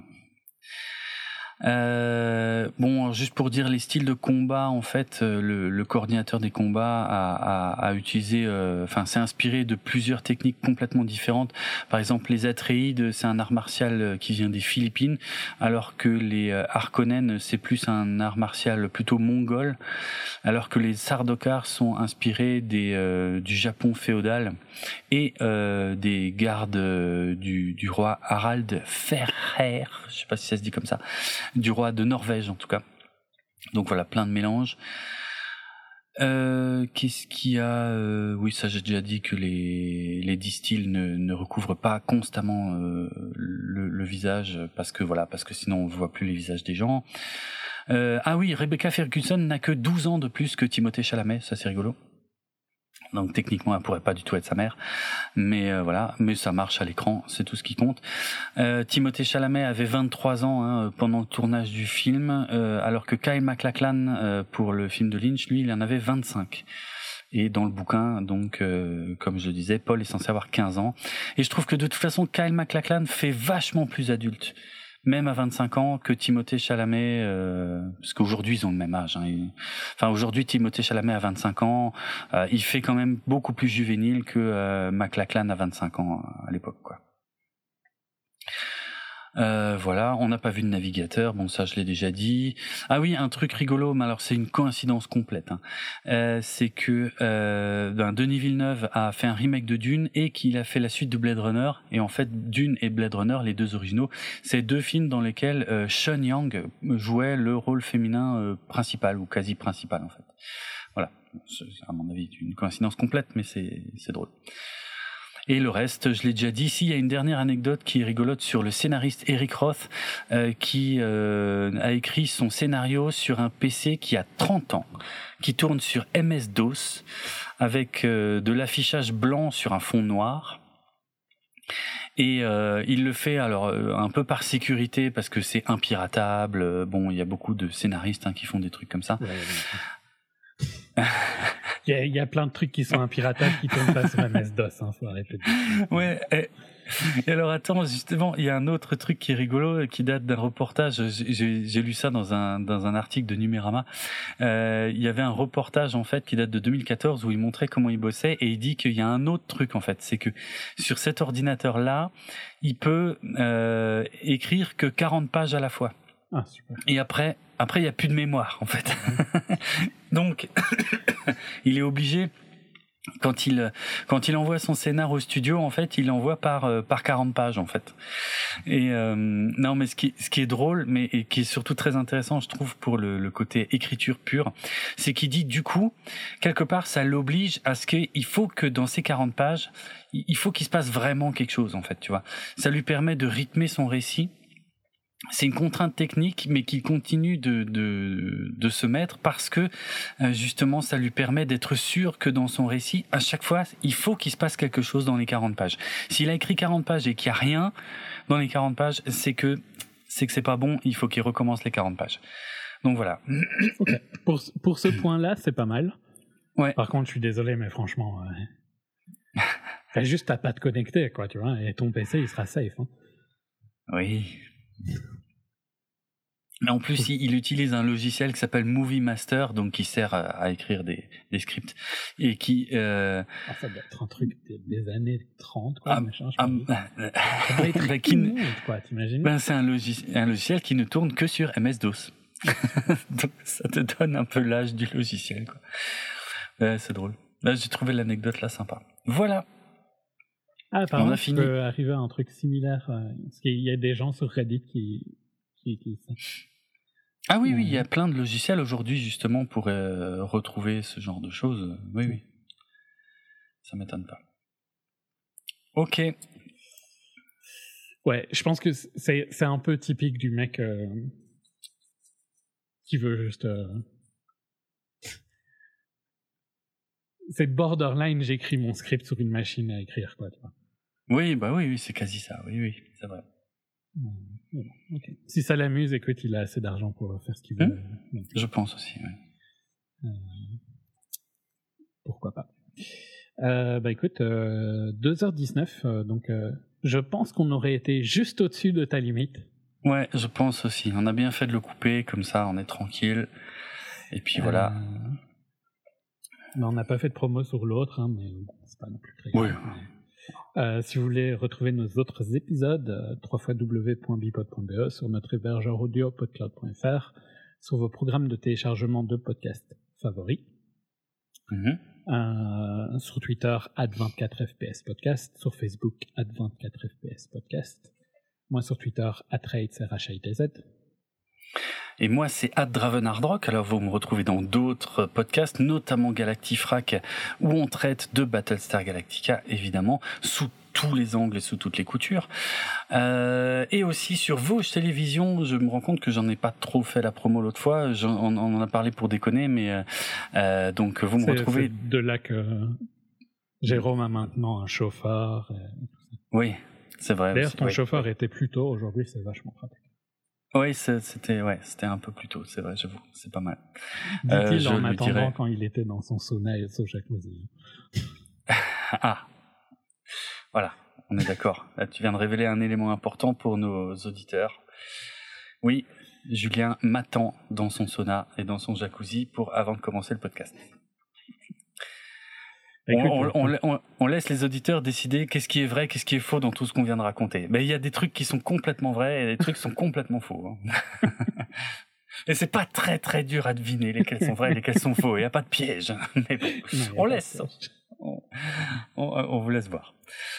Euh, oui, je suis, je suis présent dans l'émission euh, Cinémag toutes les deux semaines où on parle des, on fait des critiques très courtes de des films qui euh, qui sont à l'affiche.